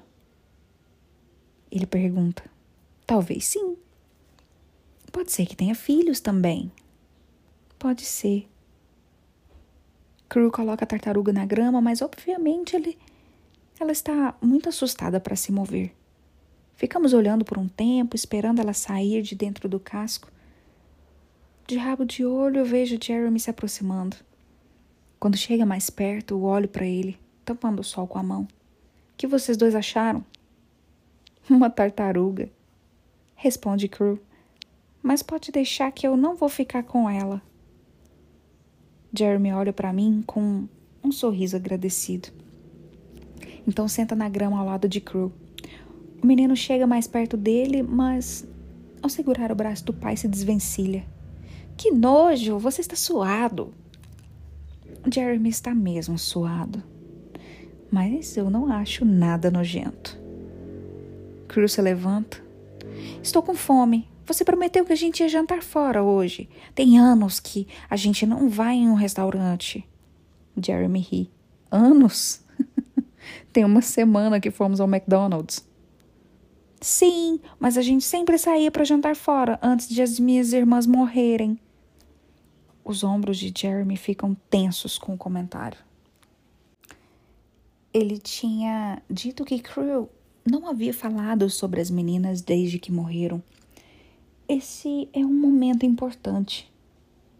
Jeremy respira fundo e dá um tapinha nas costas de Crew. Você está certo. Vá lavar as mãos e se arrumar. A gente tem que voltar antes de April ir embora. Crew corre para dentro de casa sem nem se lembrar da tartaruga. Jeremy fica olhando para ele, o olhar cheio de pensamentos. Então levanta e me dá a mão. Quer ir?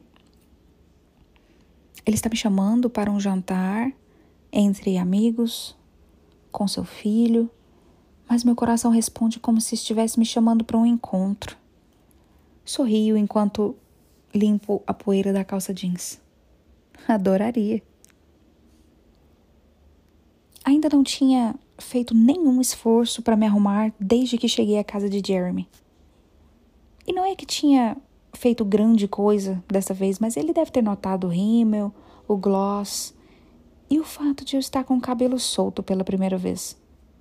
Quando chegamos ao restaurante, ele segurou a porta para mim. Disse quase num sussurro: Você está muito bonita. O elogio colocou borboletas no meu estômago e ainda posso senti-las, mesmo agora, depois de comer. Cruz está sentado ao lado de Jeremy. Está contando adivinhações desde que terminou a sobremesa. Tenho outra. Porque o pinheiro não se perde. Jeremy nem tenta responder as adivinhações porque já as ouviu milhões de vezes. Sorriu para Crew, fingindo não saber a resposta. Porque ele tem uma pinha responde caindo na gargalhada.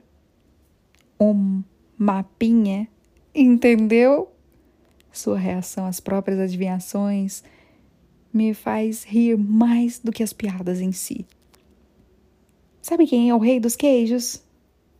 Não sei quem é. É o rei queijão. Não parei de rir desde que ele começou com as piadas. Sua vez, diz Krill para mim. Eu? Sim, sua vez de contar uma piada. Ai meu Deus, eu estou me sentindo pressionada por uma criança de cinco anos. Está bem, deixa eu pensar. Alguns segundos depois eu estralo os dedos. Já sei. O que é verde, felpudo e se cair de uma árvore, pode te matar. Crew se inclina com a mão no queixo. Hum, não sei. Um piano verde e felpudo. Crew não ri da minha piada, nem Jeremy, a princípio. Alguns segundos depois, Jeremy dá uma gargalhada enorme que me fez sorrir. Não entendi, reclama Crew. Jeremy ainda está rindo e balançando a cabeça. Crew olha para ele. Por que é engraçado? Jeremy abraça o menino. Não é. É engraçado porque não é engraçado. Crew olha para mim. Não é assim que funcionam as piadas. Está bem. Tenho outra. O que é vermelho e tem formato de balde? Crew dá de ombros. Um balde azul pintado de vermelho. Jeremy aperta a mandíbula tentando segurar a gargalhada. Vê-lo rir assim é a melhor coisa que aconteceu desde que eu cheguei aqui. Crew franze o nariz. Você não é muito boa em contar piadas. Ah, o que é isso? Essas foram tão engraçadas. Crew balança a cabeça decepcionado. Espero que não tente fazer piadas nos seus livros. Jeremy recosta na cadeira, tentando segurar o riso quando a garçonete chega com a conta. Ele pega da mão dela. É por minha conta, diz ele. Quando voltamos à casa, Crew entra correndo antes de nós. Crew, avise a April que nós já chegamos, pede Jeremy. Ele fecha a porta da garagem e ficamos parados antes de entrar na casa. Estamos num cantinho escuro, perto da escada, mas há um feixe de luz vindo da cozinha bem no rosto dele. Obrigada pelo jantar, foi divertido. Jeremy tira o casaco. Foi sim. Está sorrindo ao pendurar o casaco no cabideiro perto da porta. Ele parece diferente hoje, mais leve que o normal. Tento levar Crew para passear mais vezes. Eu aceno para concordar, deslizando minhas mãos para os bolsos de trás. Os próximos segundos são de um silêncio incômodo. Parece aquele momento no fim de um encontro em que é preciso decidir entre um beijo ou um abraço.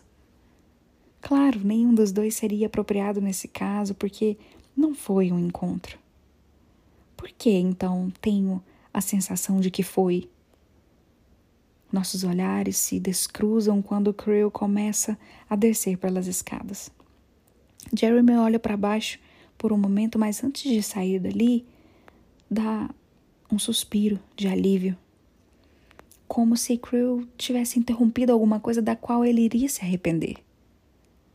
Alguma coisa da qual eu não iria me arrepender. Respiro fundo, vou para o escritório e fecho a porta. Preciso me distrair. Estou me sentindo vazia, uma dor no estômago que não vai embora. Preciso de mais momentos com ele, mas não posso, não devo. Folhei o manuscrito de Verity procurando alguma cena íntima com Jeremy. Não sei bem o que isso diz sobre mim. Ler isso é errado em diversos níveis, mas não é tão errado quanto realmente ter algo com ele, fisicamente. Eu não posso tê-lo na vida real, mas posso descobrir como Jeremy é na cama para turbinar as fantasias que certamente terei com ele como protagonista. Capítulo 5 do manuscrito. Estava prestes a ter um colapso nervoso. Dava para sentir. Ou um ataque de fúria, um chilique, um faniquito. Mas nenhum deles seria muito apropriado. Eu simplesmente não aguentava mais. Se uma não estava chorando, a outra estava. Se uma não estava com fome, a outra estava. Raramente elas dormiam ao mesmo tempo. Jeremy ajudava muito e dividia o trabalho comigo. Se tivéssemos só um bebê, daria para ter uma folga. Mas com duas era como se cada um cuidasse sozinho de uma criança em tempo integral. Quando as meninas nasceram, Jeremy ainda trabalhava como corretor imobiliário. Tirou duas semanas de folga para me ajudar, mas logo precisou voltar ao trabalho. Não tínhamos dinheiro para pagar uma babá. O adiantamento que recebi pela venda do meu primeiro livro havia sido bem pequeno.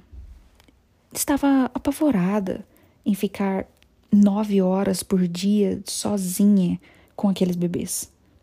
No entanto, a volta de Jeremy ao trabalho acabou sendo a melhor coisa que me aconteceu. Ele saía às sete da manhã, eu acordava junto com ele para que me visse tomando conta das meninas. Depois que ele saía, eu colocava as duas de volta no berço, desligava a babá eletrônica e voltava para a cama. Desde o dia que ele voltou a trabalhar, eu passei a dormir mais.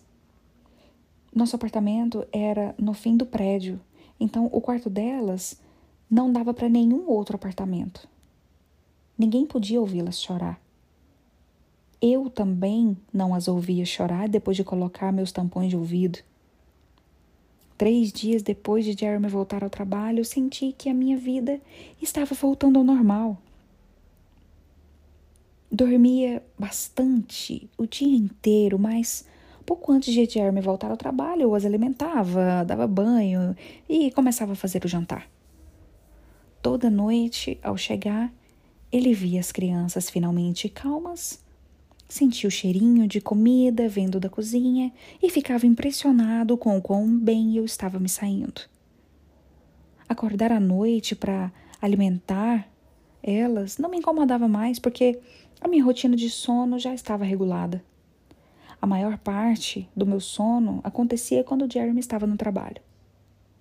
E as meninas dormiam muito bem à noite, graças à exaustão de passar o dia inteiro chorando. Mas chorar provavelmente era bom para elas. À noite, quando todos dormiam, eu conseguia escrever. Ou seja, ainda por cima, estava avançando na carreira. O único aspecto que ainda deixava a desejar era a cama. O médico ainda não havia me liberado para fazer sexo porque só tinham passado quatro semanas do parto. Mas eu sabia que se não mantivesse viva essa parte do casamento, o marasmo podia se espalhar para outras áreas.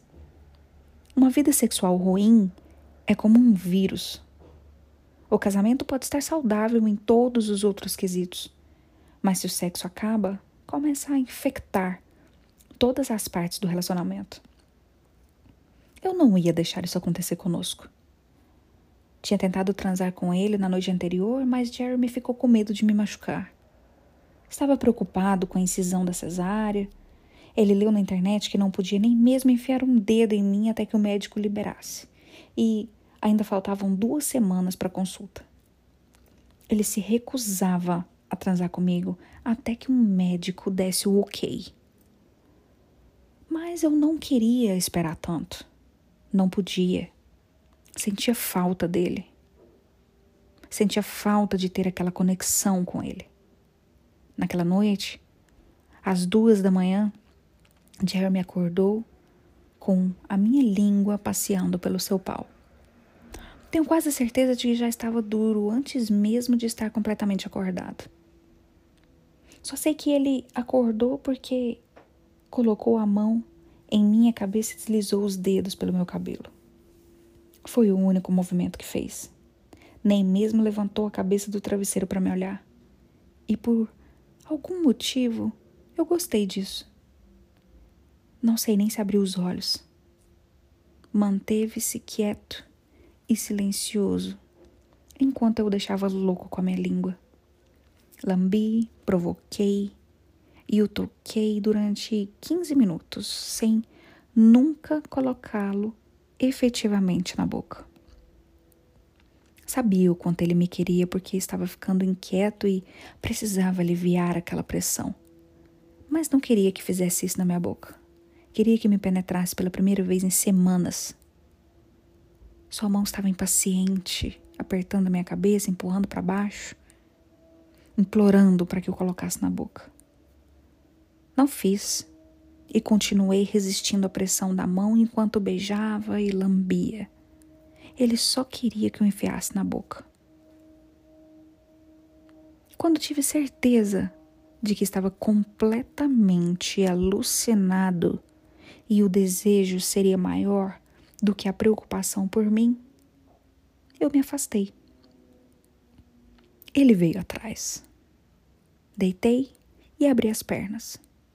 E ele entrou em mim tão rápido que não deu tempo de pensar duas vezes se era ou não muito cedo.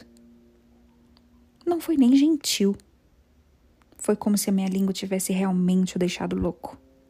Ele penetrava tão forte que realmente me machucou. Durou quase uma hora e meia, porque assim que ele terminou, eu o chupei até que ficasse duro novamente. Nas duas vezes em que transamos, não dissemos uma palavra. Mesmo depois de tudo, eu, acabada sentindo o peso do seu corpo exausto sobre mim, não dissemos nada. Jeremy deitou de volta na cama e se enroscou em mim. Os lençóis estavam cobertos de suor e sêmen mas estávamos com muito sono para prestar atenção nisso.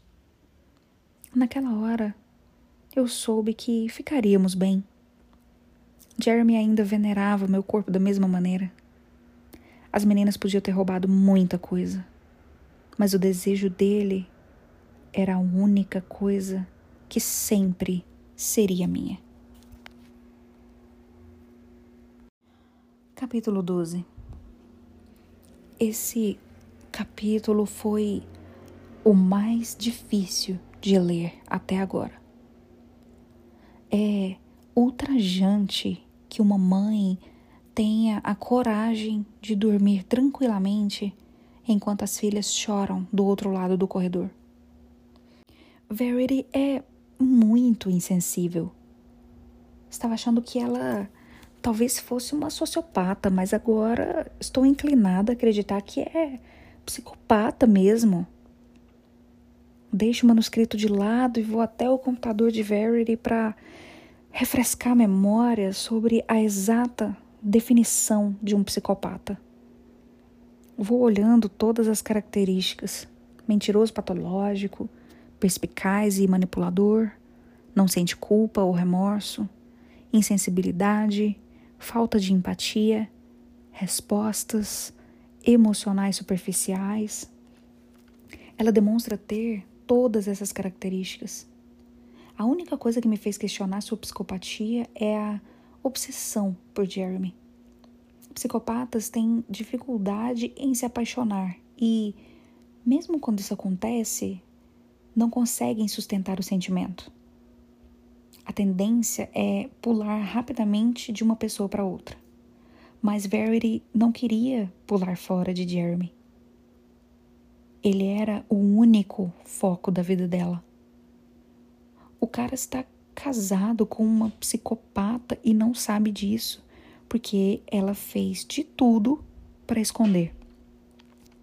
Ouço uma batida leve à porta e minimizo a janela do computador. Quando abro, Jeremy está parado no corredor. Seus cabelos estão úmidos e ele usa uma camiseta branca e uma calça preta de pijama. Esse é o meu visual favorito dele. Descalço, casual, tranquilo. É muito sexy e detesto estar tão atraída por ele. Será que eu estaria desse jeito se não fossem todos os detalhes íntimos sobre os quais li no manuscrito? Desculpa te atrapalhar, eu preciso de um favor, ele diz. O que houve? Ele me pede para segui-lo. Tem um aquário antigo em algum lugar no porão. Eu preciso só que você segure a porta para eu conseguir carregar aqui para cima. Eu vou limpar, limpar pro Cru. E eu sorrio. você vai deixar ele ficar com a tartaruga? É, ele ficou animado hoje. Já está um pouco mais velho, então espero que desta vez ele se lembre de dar comida. Chegamos à porta do porão e Jeremy abre. A porta foi instalada ao contrário. É impossível subir com as mãos ocupadas. Você não consegue abrir a porta. Jeremy acende a luz e começa a descer as escadas. O porão não se parece com o resto da casa. Está abandonado e descuidado, como uma criança negligenciada. Os degraus rangem e há poeira no corrimão. Normalmente eu teria zero vontade de descer a um porão tão pouco convidativo, especialmente numa casa que já me deixa apavorada. Mas o porão é o único lugar da casa que eu não conheço e estou curiosa para saber o que há aqui embaixo. Que tipo de coisas Verity deixou por aqui esquecidas? A escadaria que leva ao porão é escura, porém o interruptor que fica no topo da escada acende apenas a luz do porão. Quando chegamos ao último degrau, a sensação é de alívio. O cômodo não é tão soturno quanto eu esperava. À esquerda há uma escrivaninha que parece não ser usada há muito tempo. Há pilhas de arquivos e papéis por toda a mesa, que parece mais um depósito do que efetivamente um local onde alguém pode se sentar para trabalhar.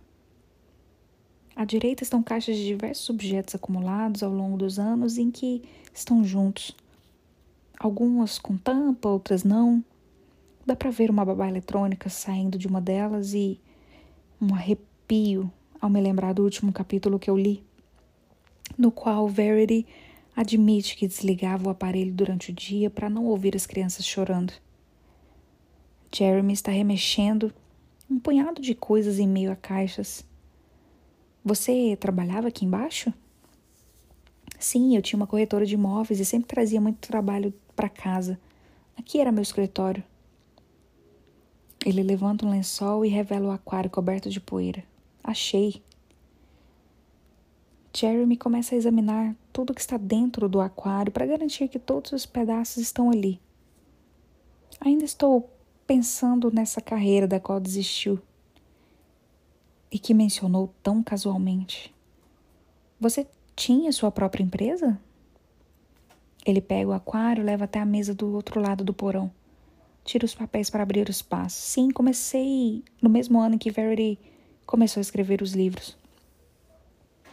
E você amava esse trabalho? E ele assente, amava. Era muito trabalho, mas eu era bom naquilo.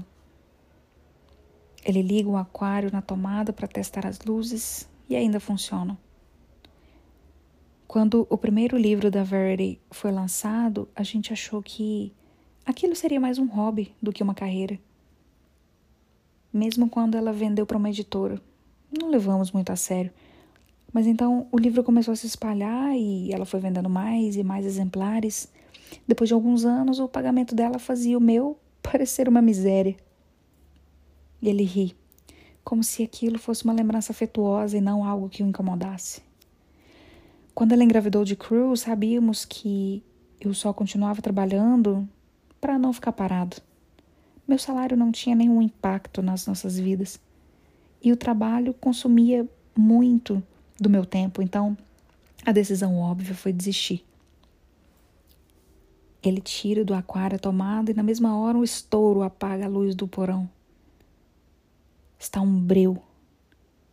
Sei que ele está na minha frente, mas não posso vê-lo. Meu pulso acelera e eu sinto sua mão no meu braço. Estou aqui diz ele colocando a minha mão no seu ombro. O disjuntor deve ter desarmado. Fique perto de mim. Quando a gente chegar no topo da, da escada, é só abrir a porta para mim. Eu sinto seus músculos do ombro se contraírem ao levantar o aquário. Mantenho a mão em seu ombro, andando bem perto dele enquanto subimos as escadas. Ele sobe cada degrau bem devagar, provavelmente para me ajudar. Para e encosta na parede. Passo por ele e procuro pela maçaneta. Ao abrir a porta, somos inundados pela luz. Jeremy sai primeiro Assim que saio, fecho a porta rapidamente, numa batida violenta. Ele ri quando dou um suspiro de alívio. Não é muito fã de porões, né? E eu balanço a cabeça. Não sou fã de porões escuros. Jeremy põe um aquário na mesa da cozinha e dá uma olhada. Está cheio de poeira, constata. Pegando novamente o aquário. Você se importa se eu levar para o banheiro do quarto no chuveiro? Vai ser mais fácil do que na pia. Não, claro que não, eu disse. Jeremy carrega o aquário para o banheiro do quarto. Parte de mim quer ir atrás e ajudar, mas eu não vou. Volto para o escritório e tento, ao máximo, me concentrar na série que deveria estar escrevendo. Mas eu continuo distraída pensando em Verity, como sempre fico depois que termino mais um capítulo da autobiografia. Ainda assim, eu não consigo parar de ler é como um acidente do qual você não consegue desviar os olhos. E Jeremy ainda nem percebeu que está preso nas ferragens. Opto por escrever em vez de voltar a ler o manuscrito. Mas avanço bem pouco até a hora em que Jeremy termina de usar o banheiro. Decido encerrar o dia de trabalho e voltar ao quarto. Depois de lavar o rosto e escovar os dentes, olho para as minhas camisas penduradas no armário. Não estou com vontade de usar nenhuma delas, então começo a olhar as de Jeremy. A camisa que ele me emprestou ficou com seu cheiro o dia inteiro quando a usei. Passo por várias delas até achar uma camiseta que é macia o suficiente para dormir. Do lado esquerdo, em cima do peito, lê-se um pequeno corretora de imóveis Crawford. Visto a camisa e ando em direção à cama. Antes de me deitar, olho as marcas de mordida na cabeceira e passo os dedos sobre ela. Ao longo da cabeceira, vejo que há mais marcas de dentes. São cinco ou seis lugares onde Verity mordeu a cabeceira. Alguns mais sutis só perceptíveis bem de perto. Subo na cama e me ajoelho de frente para a cabeceira. Coloco um travesseiro entre as pernas e me imagino nessa posição. Sentada sobre o rosto de Jeremy, enquanto me agarro à cabeceira.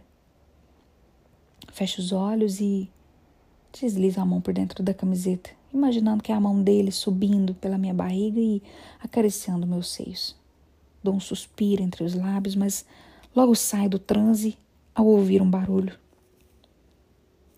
Olho para o teto e ao som da cama de hospital de Verity, que começa a se mexer. Tiro o travesseiro do meio das pernas e me deito. Olhando para cima, fico imaginando o que passa pela mente de Verity.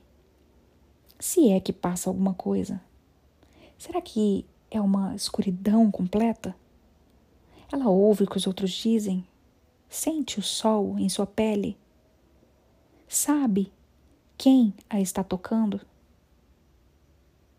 Deixo os braços ao lado do corpo e fico parada, imaginando como seria não conseguir controlar meus movimentos. Vou ficando mais inquieta a cada minuto, mas me mantenho na mesma posição. Preciso coçar o nariz e imagino se isso a incomoda não poder levantar a mão para coçar alguma parte do corpo. Ou até mesmo se ela sente coceira nessas regiões. Fecho os olhos e só consigo pensar que provavelmente Verity merece toda essa escuridão, a imobilidade, o silêncio. Mas, sendo a psicopata que é, ela talvez ainda esteja fazendo todos nós de fantoches mesmo com as mãos imóveis. Capítulo 13 sinto um cheiro diferente ao abrir os olhos. Não tenho dúvida de onde estou. Sei que estou na casa de Jeremy, mas não estou no meu quarto. Olho para a parede. No quarto principal, ela é cinza clara. Essa aqui é amarela.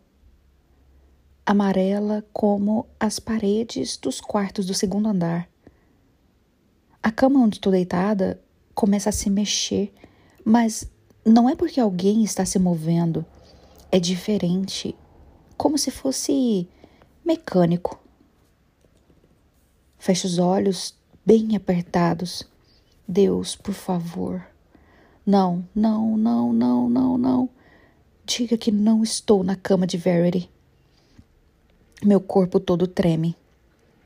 Abro os olhos devagar e viro a cabeça em ritmo bem lento.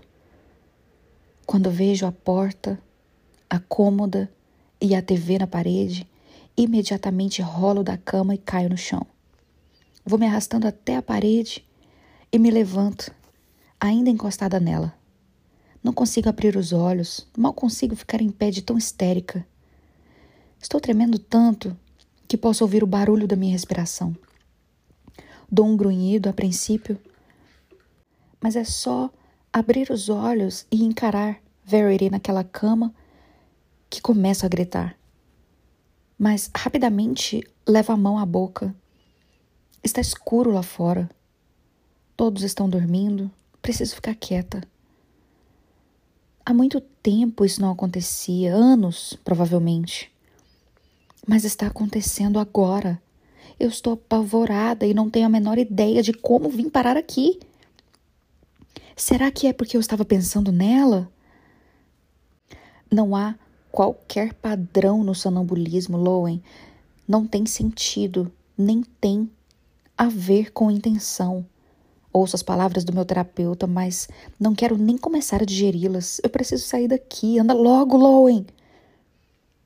Vou para o outro lado do quarto, o mais longe possível daquela cama e em direção à porta.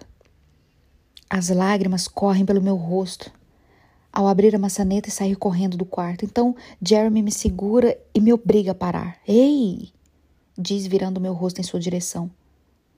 Ele vê as, as minhas lágrimas e o terror em meus olhos. Quando me solta, eu saio correndo. Passo pelo corredor, desço as escadas e só paro ao bater a porta do quarto e voltar à minha cama.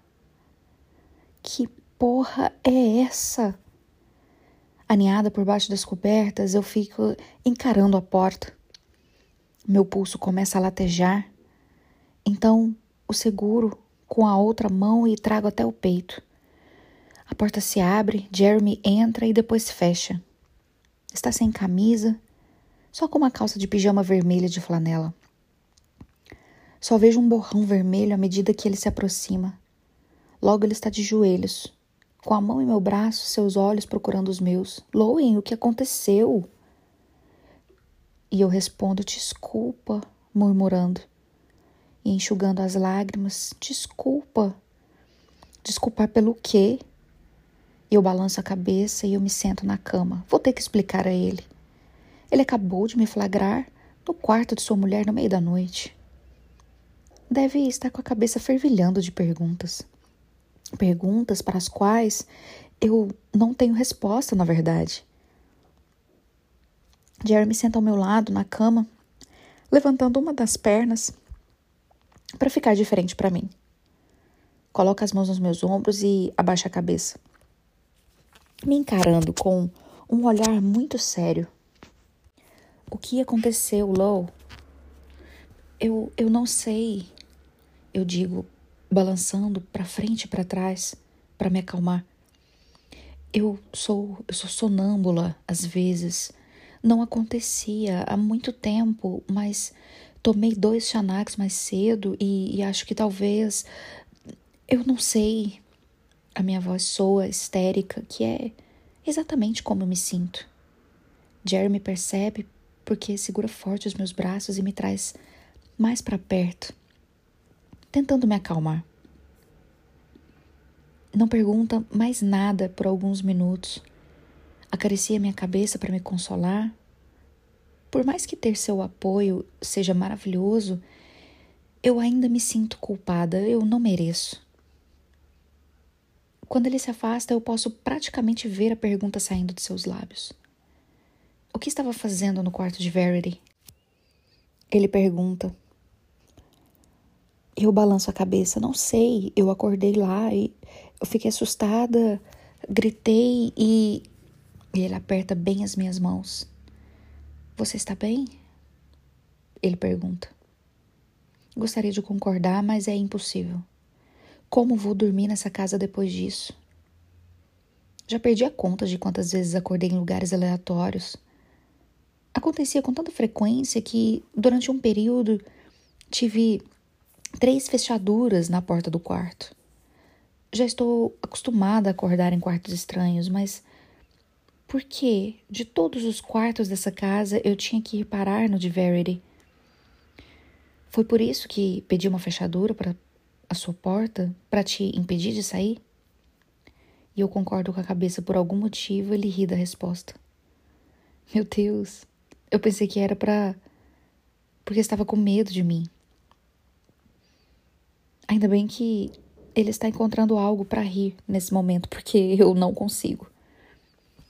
Ei, ei, diz delicadamente, levantando o meu queixo para que eu olhe. Você está bem, está tudo bem. Sonambulismo é uma coisa inofensiva. Eu balanço a cabeça em discordância. Não é não, Jeremy. Respondo, ainda segurando o pulso contra meu peito. Já acordei fora de casa, já liguei fornos e fogões enquanto dormia. Já até suspiro antes de falar. Quebrei a mão dormindo e só senti eu acordar na manhã seguinte. Sinto uma carga de adrenalina pelo meu corpo. O que, aconte... o que acabou de acontecer agora vai para a lista de coisas perturbadoras que já fiz durante o sono. Mesmo inconsciente, subi a escada e deitei na cama. Se eu sou capaz de fazer algo tão bizarro, o que mais poderia fazer? Abri a fechadura dormindo ou simplesmente tinha me esquecido de trancar? Não lembro. Saio de debaixo das cobertas e vou até o armário. Pego minha mala e algumas camisas que estão penduradas. Eu tenho que ir embora. Jeremy não diz nada. Então eu continuo fazendo a mala. Estou no banheiro recolhendo meus itens de higiene quando ele aparece na porta. Está indo embora? Eu concordo com a cabeça. Eu acordei no quarto dela, Jeremy. Mesmo com uma fechadura na porta, e se acontecer de novo? E se eu assustar a Crew? Pergunto e abro o armário do banheiro para pegar minha gilete. Eu devia ter contado a você sobre isso antes mesmo da primeira noite que passei aqui. Jeremy tira, a gilete da minha mão e põe na necessaire de volta na bancada. Então me puxa para perto com as mãos na minha cabeça pousando em seu peito. Você é sonâmbula, Lou.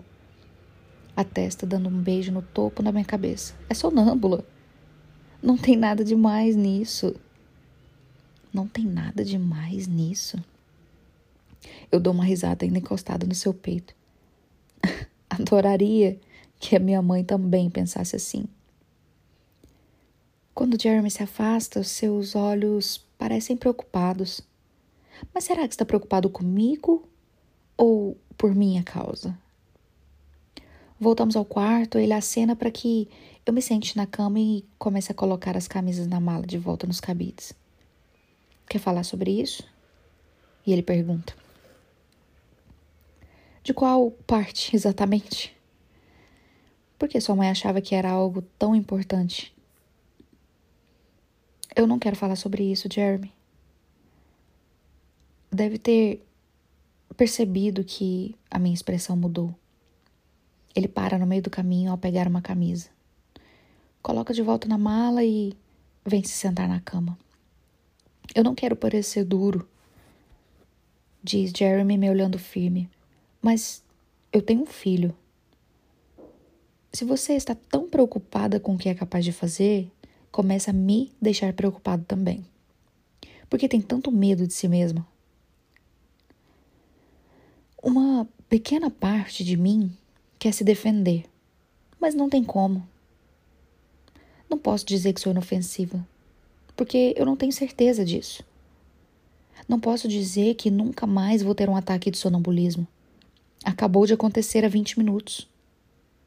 A única coisa que poderia alegar em minha defesa é que não sou tão horrível quanto sua mulher.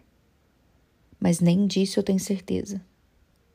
Sou horrível, não sou horrível ainda. Mas não confio em mim mesma o suficiente para dizer que não serei no futuro. Baixo os olhos e engulo em seco, pronta para contar tudo a ele. Meu pulso começa a latejar novamente. Quando encaro, passo a mão pela cicatriz na palma. Eu não senti nada em meu pulso no momento que aconteceu. Eu acordei numa manhã quando eu tinha 10 anos.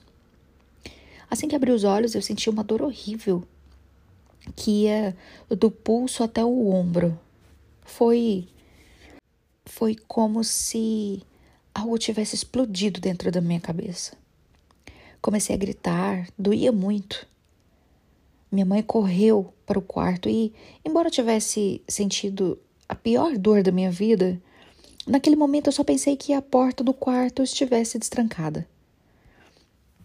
Eu tinha certeza de que tinha trancado a noite.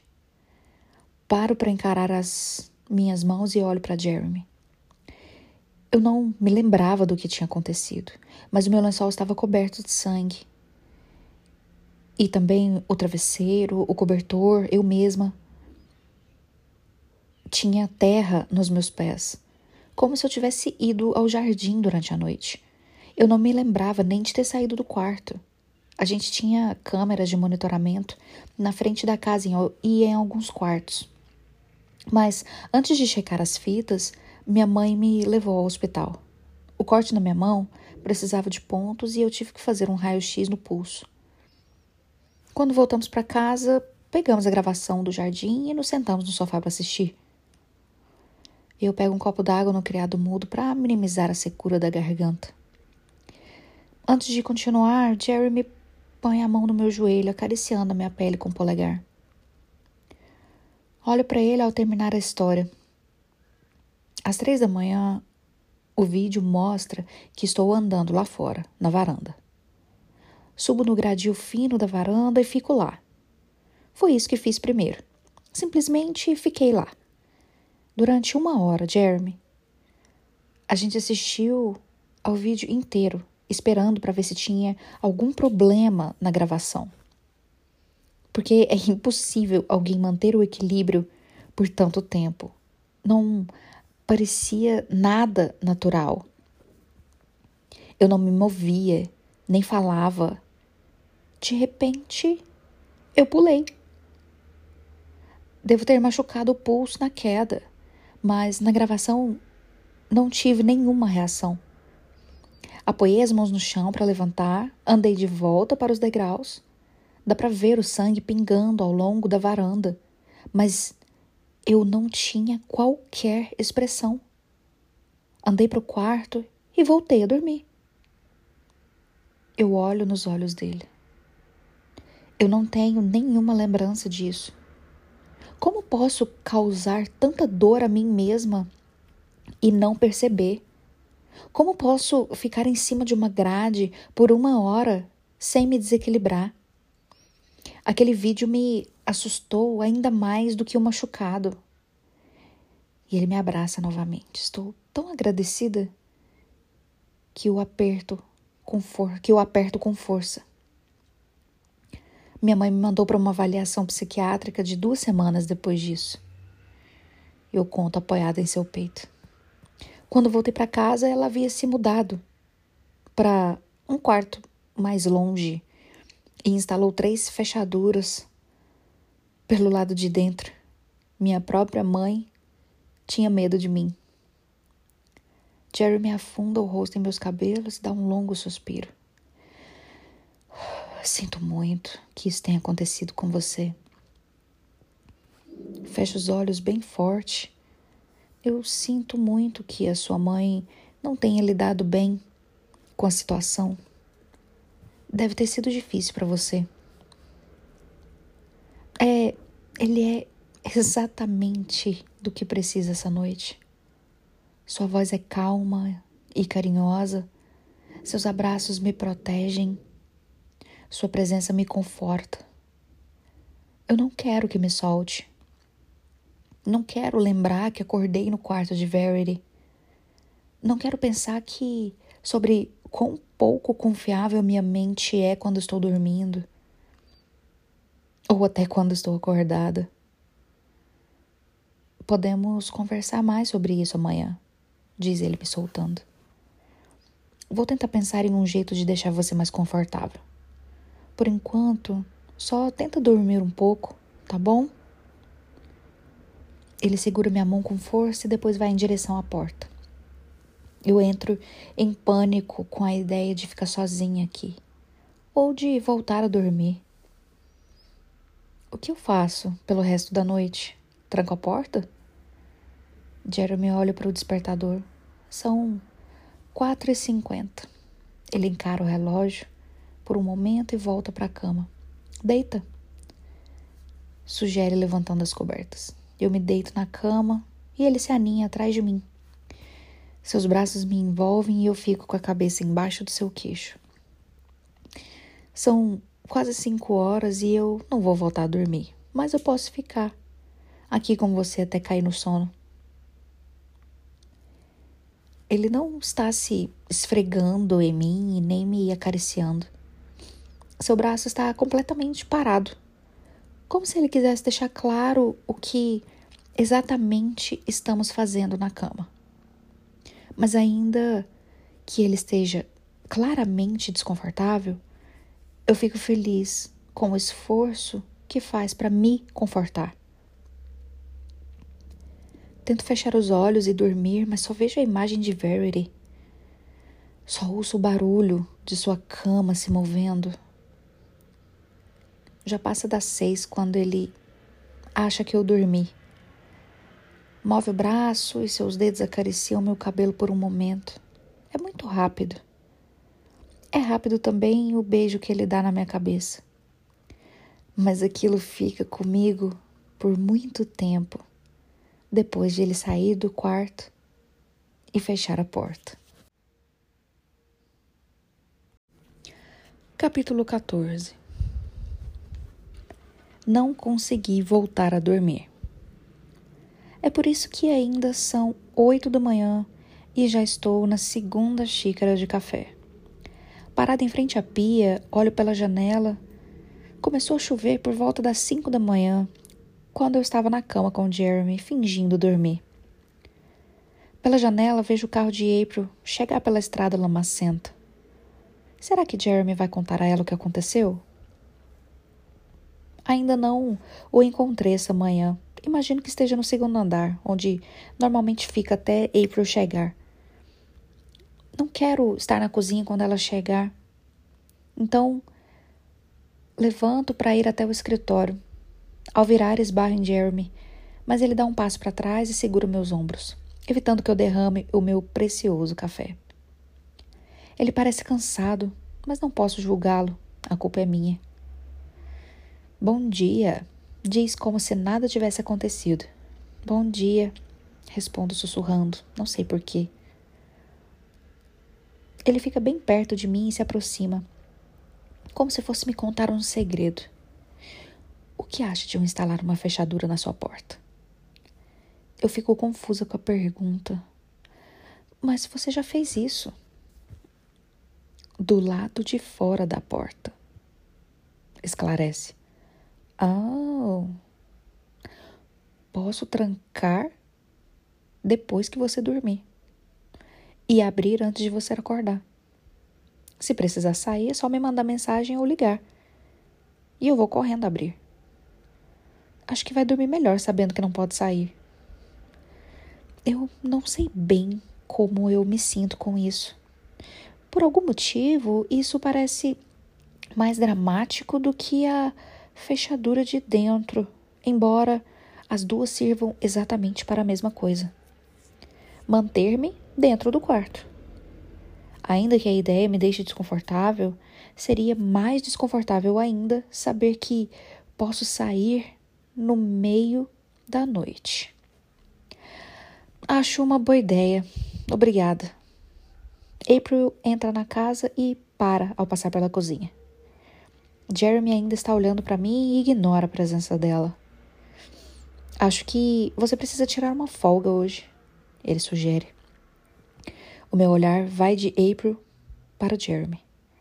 Eu prefiro me manter ocupada. Ele me encara em silêncio por um momento antes de concordar. Bom dia, cumprimenta April, deixando os sapatos enlameados na porta. Bom dia, April, responde Jeremy naturalmente, como se não tivesse nada a esconder. Ele passa por ela e vai em direção à porta dos fundos. Ela não se move e fica me analisando com os óculos na ponta do nariz. Bom dia, April, digo, sem conseguir parecer tão inocente quanto Jeremy. Sigo para o escritório de Verity para começar a trabalhar, embora não consiga tirar da cabeça o que aconteceu ontem à noite. Passo a manhã na internet lendo os meus e-mails.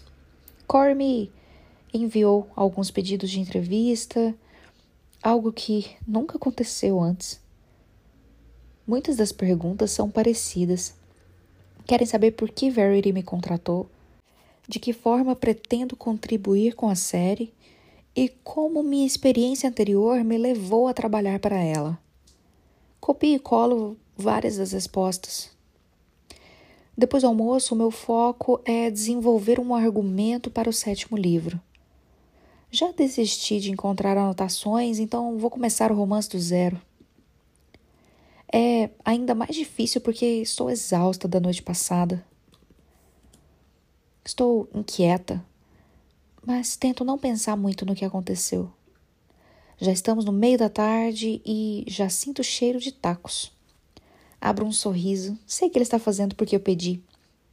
Certamente vai guardar um prato para mim, como sempre faz. Não me sinto nada confortável em jantar com eles, com Verity sentada à mesa. Eu fico um tempão pensando em Verity, imaginando por que ela me assusta tanto. Encaro a gaveta aonde está guardado o manuscrito. Só mais um capítulo e eu vou parar. É isso. Capítulo 6 do manuscrito. Já haviam passado seis meses desde que elas nasceram e eu ainda preferia que não existissem. Mas elas existiam e Jeremy as amava. Então eu seguia tentando. Às vezes eu me perguntava se aquilo valia a pena. Às vezes queria arrumar minhas coisas e ir embora mas eu sabia que uma vida sem Jeremy não, não era o que eu queria. Então eu tinha duas opções. Um, viver com ele e aquelas duas meninas que ele amava mais do que a mim. Dois, viver sem ele. Àquela altura, não havia o que fazer. Elas estavam no pacote. Odiava a mim mesma por não ter usado nenhum método anticoncepcional por ter achado que ficaria tudo bem. Não estava tudo bem. Não comigo, pelo menos. Era como se a minha família estivesse dentro de um globo de neve. Lá dentro era tudo aconchegante e perfeito, mas eu não fazia parte. Eu estava do lado de fora, olhando. Nevava naquela noite, mas o apartamento estava quentinho. Mesmo assim, acordei com calafrios, com uma tremedeira, na verdade. Eu não conseguia parar de tremer. Tive um pesadelo tão vívido que eu continuei sentindo seus efeitos por horas depois de acordar, como se fosse uma ressaca. Sonhei com o futuro, meu, das meninas, de Jeremy. Elas tinham uns oito ou nove anos. Não tenho certeza. Não entendo muito de crianças e seus tamanhos. Só me lembro de acordar com a sensação de que tinham oito ou nove anos. No sonho, eu passava pelo quarto delas e dava uma espiada para dentro. Não entendia muito bem o que eu via. Harper estava em cima de Chastain, cobrindo sua cabeça com um travesseiro. Corri até lá, com medo de que fosse tarde demais. Tirei Harper e o travesseiro de cima da irmã. Ao olhar para Chastain, eu levei um susto. Não havia nada ali. Seu rosto estava liso, como se fosse uma cabeça careca. Não havia cicatriz, nem olhos ou boca, nada que pudesse ser asfixiado. Olhei para Harper, que me encarava com uma expressão sinistra. O que você fez? E então eu acordei. Não foi exatamente o sonho que me deixou tão abalada, mas a sensação de que era uma premonição. Aquilo me afetou muito. Sentei na cama, segurando os joelhos e balançando para frente e para trás, tentando entender o que era aquele sentimento. Dor. Era dor. Uma dor no coração. Eu senti meu coração doer no sonho. Quando eu achei que Chestin estava morta, minha vontade era cair de joelhos e chorar. É exatamente como me sinto quando penso na possibilidade de Jeremy morrer. Eu simplesmente pararia de funcionar. Fiquei lá, sentada, chorando. Era um sentimento muito intenso. Será que finalmente tinha me conectado com elas? Com Chestin, pelo menos? Ser mãe era isso? esse sentimento? Amar uma coisa de uma maneira tão intensa que a simples ideia de perdê-la causa dor física? Foi o máximo de sentimento que experimentei desde que elas foram concebidas. Mesmo que fosse só por uma delas, eu acho que já contava. Jeremy rolou pela cama, abriu os olhos e me viu sentada lá, segurando os joelhos. Você está bem? Ele perguntou. Eu não queria que ele me perguntasse isso porque Jeremy era bom em desvendar meus pensamentos. A maioria deles, pelo menos. Eu não queria que ele desvendasse esse. Como eu poderia contar que finalmente amava uma de nossas filhas sem admitir que, desde o início, eu não gostava de nenhuma das duas? Eu precisava fazer alguma coisa. Deixá-lo ocupado para que não fizesse mais perguntas. Pela minha experiência, ele não conseguiria tirar nada de mim se eu tivesse com seu pau na boca. Engatinhei por cima dele e Jeremy já estava duro antes mesmo de eu começar. Fui com tudo para cima dele. Eu adorava ouvi-lo gemer. Normalmente ele era silencioso mas quando eu o pegava desprevenido, ele se soltava. Naquele momento estava eufórico. Fiquei imaginando quantas mulheres o fizeram gemer antes de mim. Quantos outros lábios já tiveram naquele pau. Esperei ele sair da minha boca para perguntar: Quantas mulheres já, já chuparam seu pau? apoiado nos cotovelos, ele me olhou, chocado. É sério isso? Ele perguntou. Ah, fiquei curiosa. Ele riu, deitando no travesseiro. Sei lá, nunca contei. Ou tantas assim? E eu provoquei. Montei em cima dele e ele se mexeu por baixo de mim, agarrou minhas coxas, o que eu adorava. Se demorou tanto a responder, deve ser mais do que cinco. Com certeza foram mais do que cinco, diz ele. Mais de dez? Talvez. Acho que sim. Sim. É muito louco que aquilo não me deixasse com ciúmes, mas duas crianças me tirassem do sério. Talvez fosse porque as meninas estavam na vida dele agora enquanto todas as outras vagabundas estavam no passado. Mais de vinte? Ele levantou as mãos, agarrou meus seios. Pela sua cara, estava prestes a meter em mim com força. Acho que é uma boa estimativa, sussurrou, me puxando para perto. Ele aproximou seus lábios dos meus e desceu uma das mãos me acariciando lá embaixo. E quantos caras já te chuparam? Dois. Não sou promíscuo igual a você. Ele riu, ainda com os lábios grudados nos meus, e me deitou na cama. Mas você está apaixonada por um promíscuo. Ex-promíscuo, deixei bem claro. Eu estava enganada a respeito da cara dele antes. Ele não meteu com força naquela noite. Ele fez amor comigo.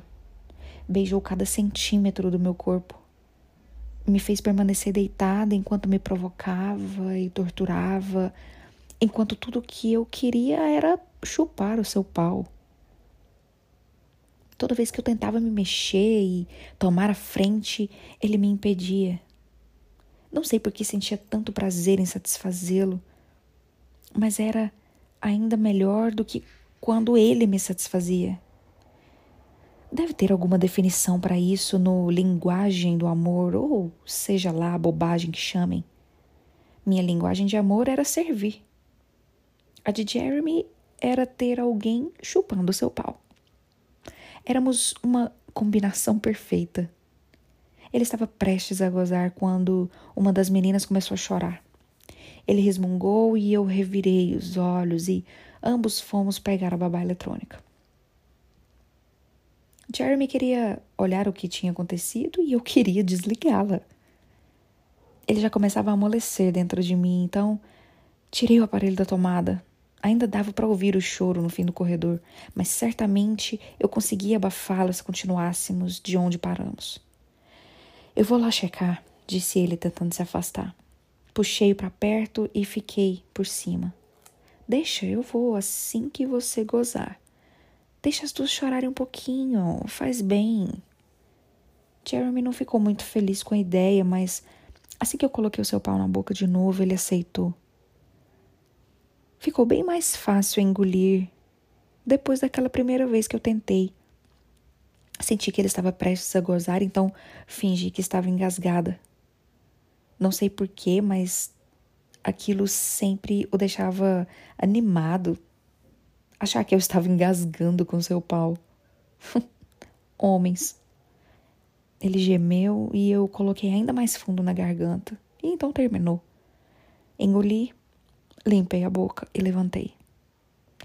Pode dormir, eu resolvo isso. Eu realmente queria resolver dessa vez. Era a primeira vez que a necessidade de amamentá-las me fazia sentir alguma coisa além de irritação. Eu queria amamentar a Chestin. Queria abraçá-la, fazer carinho, dar amor. Estava animada enquanto ia até o quarto. Mas a animação foi toda embora quando entrei e vi que era Harper que estava chorando. Que decepção! Os berços eram colados e, surpreendentemente, Chestin estava dormindo, apesar dos gritos de Harper. Passei por ela e fui até Chestin. Sentia tanto amor por ela naquele momento que até doía. Sentia tanta vontade que Harper calasse a boca que também doía. Tirei Chessie do berço e levei até a cadeira de balanço. Quando sentei, ela se aninhou em meus braços. Eu me lembrei do sonho e de como eu fiquei apavorada ao ver Harper tentando machucá-la. Estava prestes a chorar só de pensar em perdê-la, só de pensar que aquele sonho pudesse se tornar real. Talvez aquilo fosse intuição de mãe. Talvez, no fundo, eu soubesse que algo horrível aconteceria a Cheston. E é por isso que estava sentindo aquele amor tão repentino e intenso. E se aquela tivesse sido a maneira que o universo encontrou para me fazer amar aquela garotinha, já que eu não teria por perto por tanto tempo quanto Harper. Talvez por isso eu não sentia nada por Harper. Porque Chastain teria a vida interrompida muito cedo. Ela ia morrer e então Harper ficaria sendo a única. Eu sabia que em algum lugar dentro de mim estava escondendo o amor por Harper, guardando para depois que Chestin tivesse partido. Já estava ficando com dor de cabeça com a gritaria de Harper, então fechei os olhos bem apertados. Cala a boca, porra! Não para de chorar, chorar, chorar. Estou tentando criar um laço com o meu bebê aqui. Tentei ignorá-la por mais alguns minutos, mas tive medo de que Jeremy ficasse preocupado e acabei colocando Cheston de volta no berço. E ela, surpreendente, continuava dormindo. É uma criança ótima mesmo. Fui até o berço de Harper e a olhei, cheia de raiva. Parecia que, de alguma forma, o sonho era culpa dela. Talvez eu estivesse interpretando o sonho errado. Talvez não fosse uma premonição, talvez fosse um aviso. Se eu não tivesse nada a respeito do comportamento de Harper, Chesney morreria. De repente senti uma necessidade incontrolável de evitar aquilo que eu sabia que estava para acontecer. Nunca antes eu tive um sonho tão real. Eu, se eu não fizesse nada a respeito, ele não ia se tornar realidade. Pela primeira vez, eu não podia suportar a ideia de perder Cheston. Doía quase como a ideia de perder Jeremy. Não sabia nada sobre matar alguém, muito menos uma criança. Da única vez que tentei, o máximo que consegui foi uma cicatriz. Mas já tinha ouvido falar da síndrome da morte súbita infantil. Jeremy me obrigou a ler isso. Sei que não é incomum de acontecer, mas não tinha informações suficientes para saber se poderiam diferenciar sufocamento intencional desta síndrome da morte súbita infantil. Mas já ouvi falar de pessoas que morreram dormindo, sufocadas em seu próprio vômito. Esse caso seria mais difícil de apontar como intencional. Coloquei os dedos nos lábios de Harper ela moveu a cabeça para frente para trás, achando que era uma mamadeira. Começou a sugar a ponta do meu dedo, mas não ficou satisfeita. Largou o dedo e começou a gritar novamente. Chutava e se debatia. Enfiei o dedo mais fundo na sua boca. Ela continuava chorando, então continuei enfiando o dedo. Fez um som como se tivesse engasgado, mas ainda continuava chorando. Talvez só um dedo não seja suficiente. Enfiei os dois dedos em sua boca, indo até a garganta, até que as minhas articulações estivessem tocando a sua gengiva. Ela não estava mais chorando. Fiquei olhando por um momento e logo seus braços começaram a se contrair a cada espasmo violento do seu corpo. Suas pernas estavam crispadas. Ela teria feito o mesmo à irmã se eu não tivesse fazendo isso agora. Estou salvando a vida de Chestin. Ela está bem? perguntou Jeremy. Droga, droga, droga, droga, droga. Tirei os dedos da boca de Harper e a peguei no colo rapidamente, colocando seu rosto no meu peito para que Jeremy não percebesse sua falta de ar. Eu não sei, ah, respondi, virando-me para ele. Jeremy vinha na minha direção.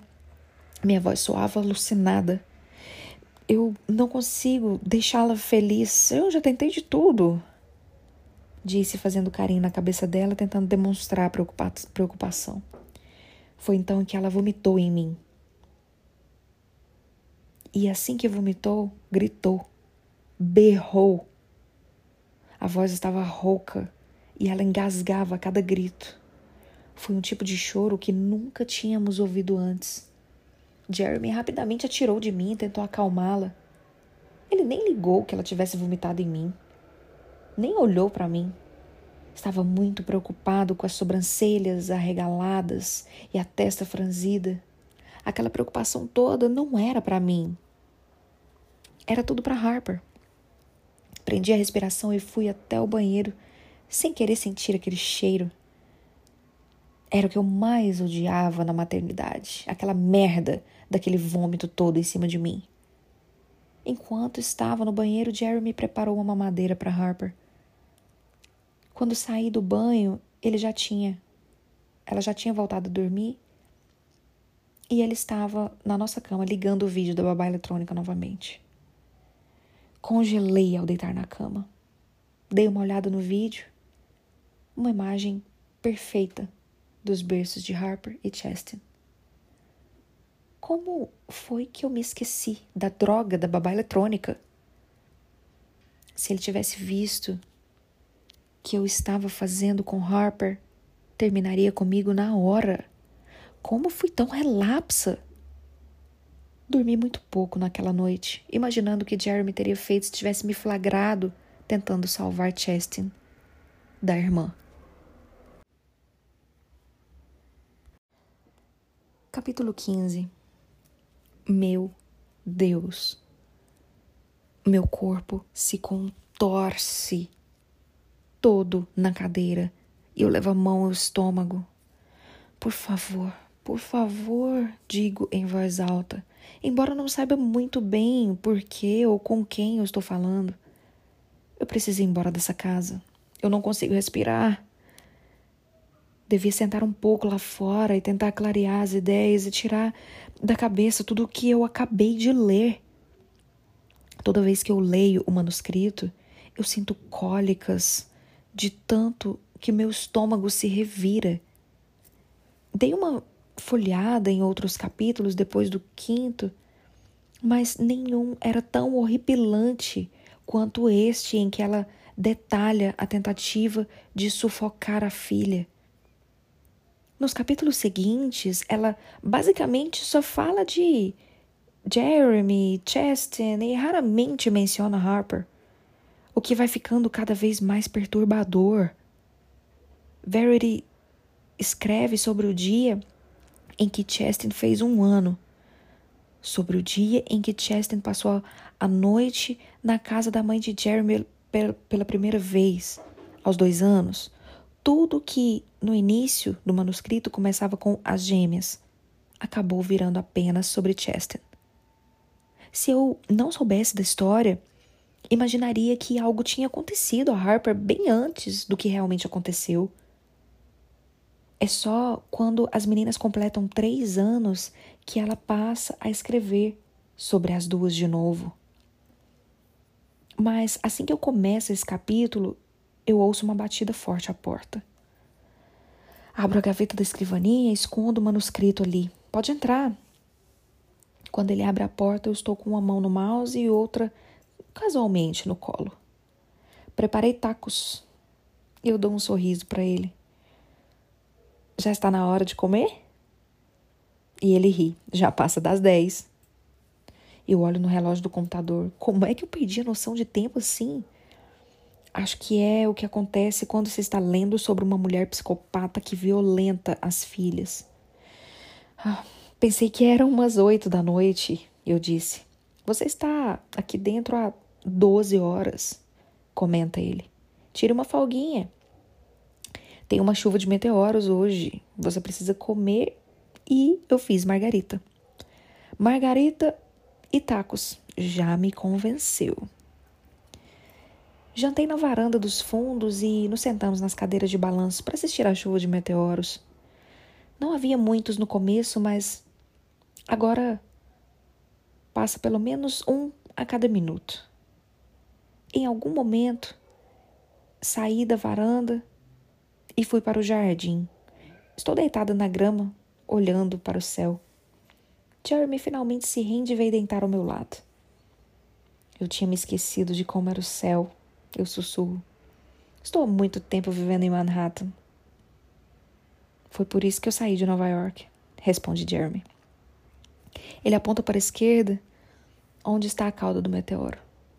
Ficamos olhando até ele desaparecer. Quando você e Verity compraram essa casa? Ah, quando as meninas tinham três anos.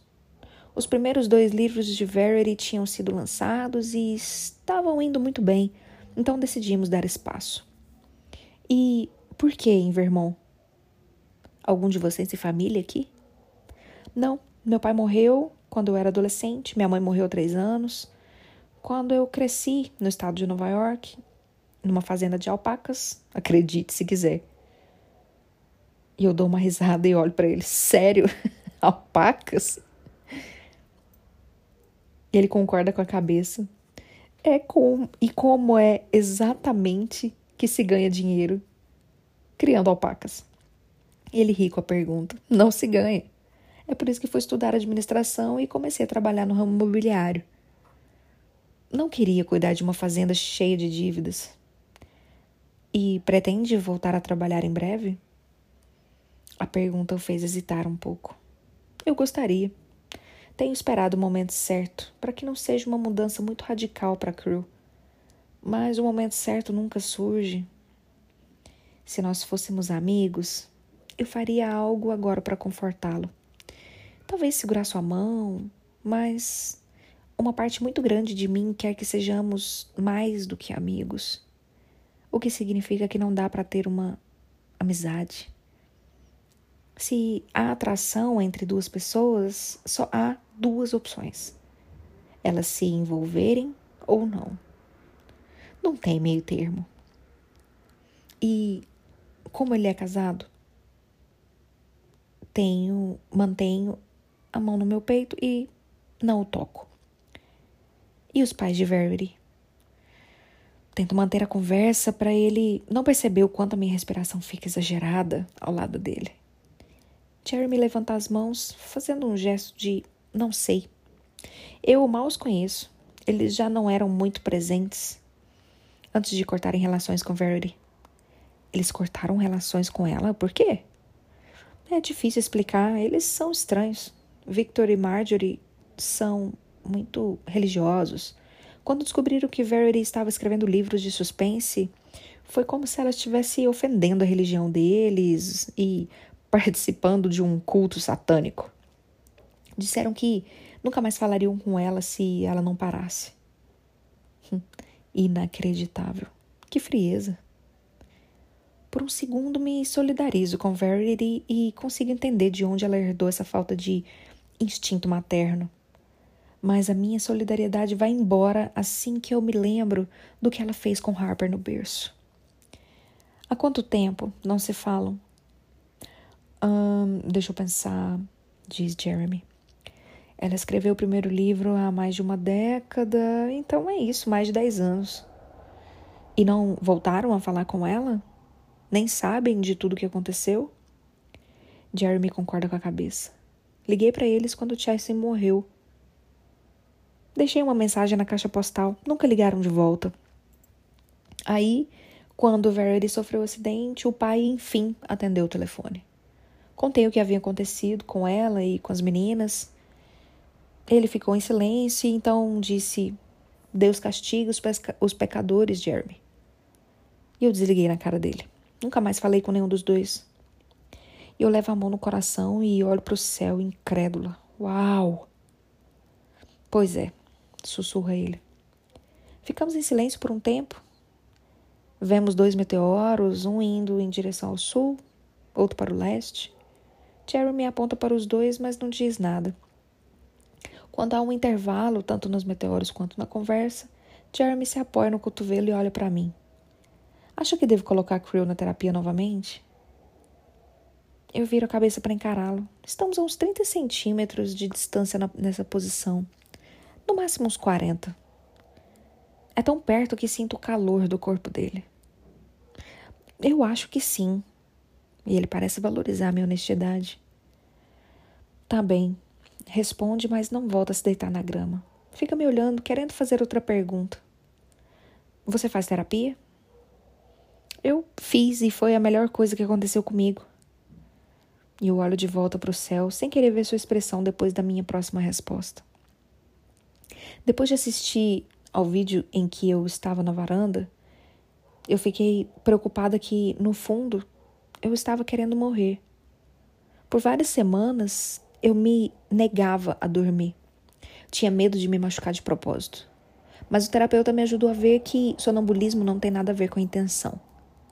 Depois de muitos anos, finalmente acreditei nisso.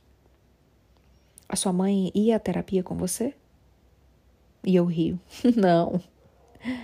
Ela não queria falar comigo sobre a terapia.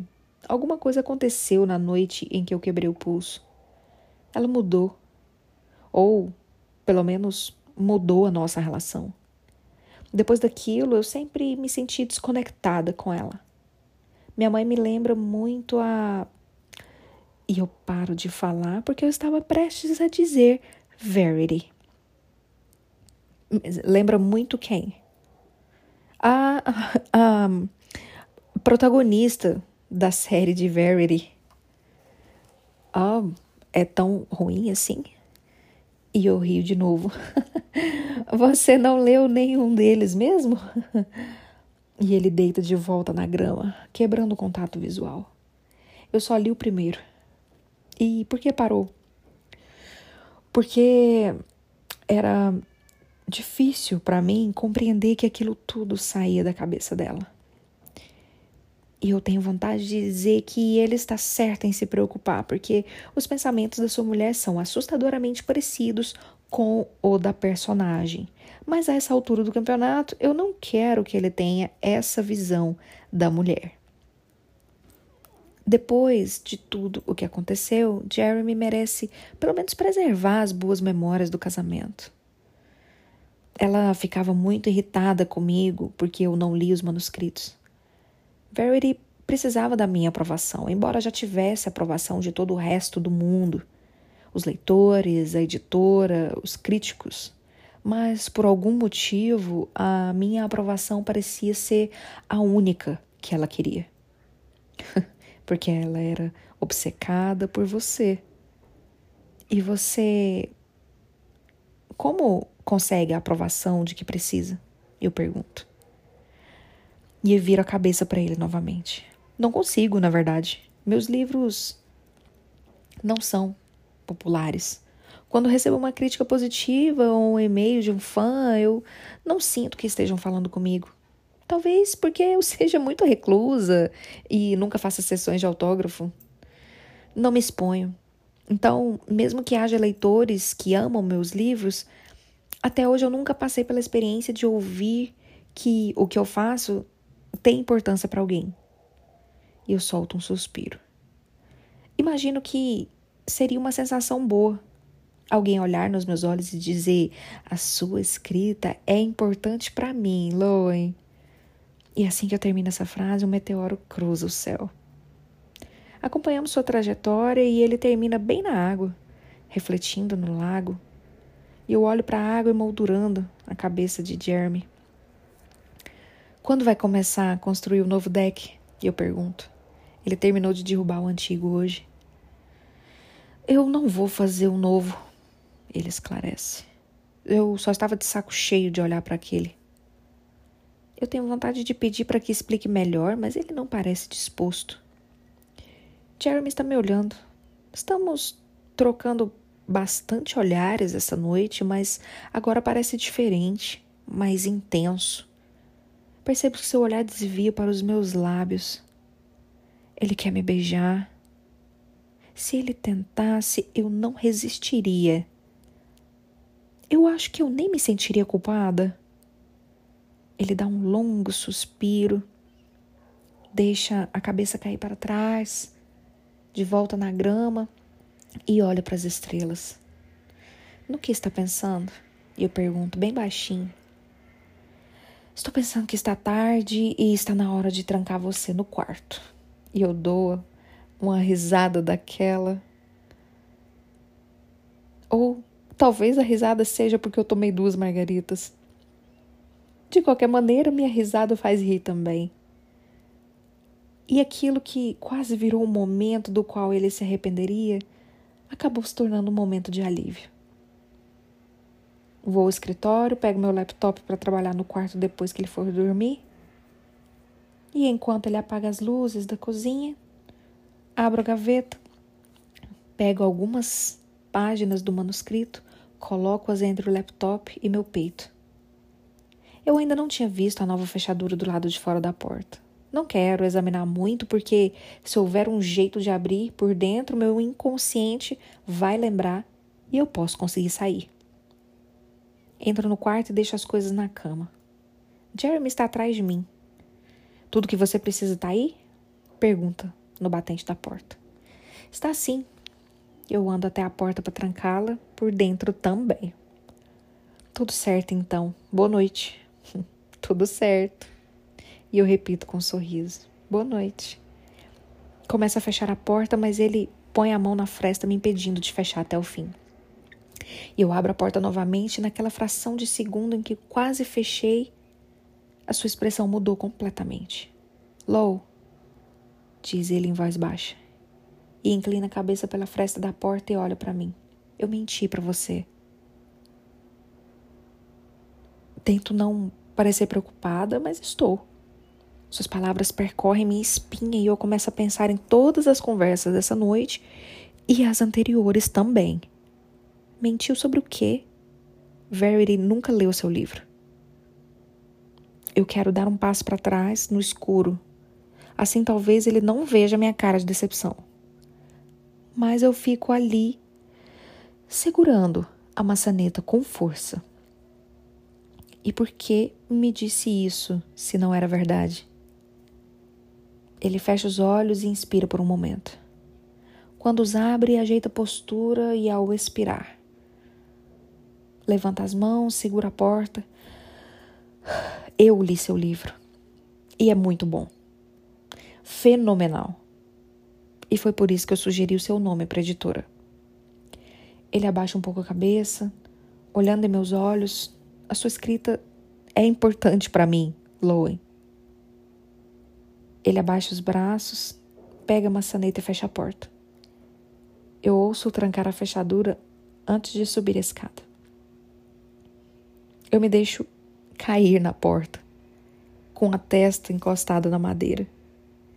E sorrio porque, pela primeira vez na minha carreira, alguém além do meu agente me deu aquele tipo de aprovação. Deito na cama e me aninho com o capítulo que trouxe do manuscrito. Jeremy me deixou tão bem agora que eu nem me importo de ficar um pouco perturbada com a sua mulher antes de dormir.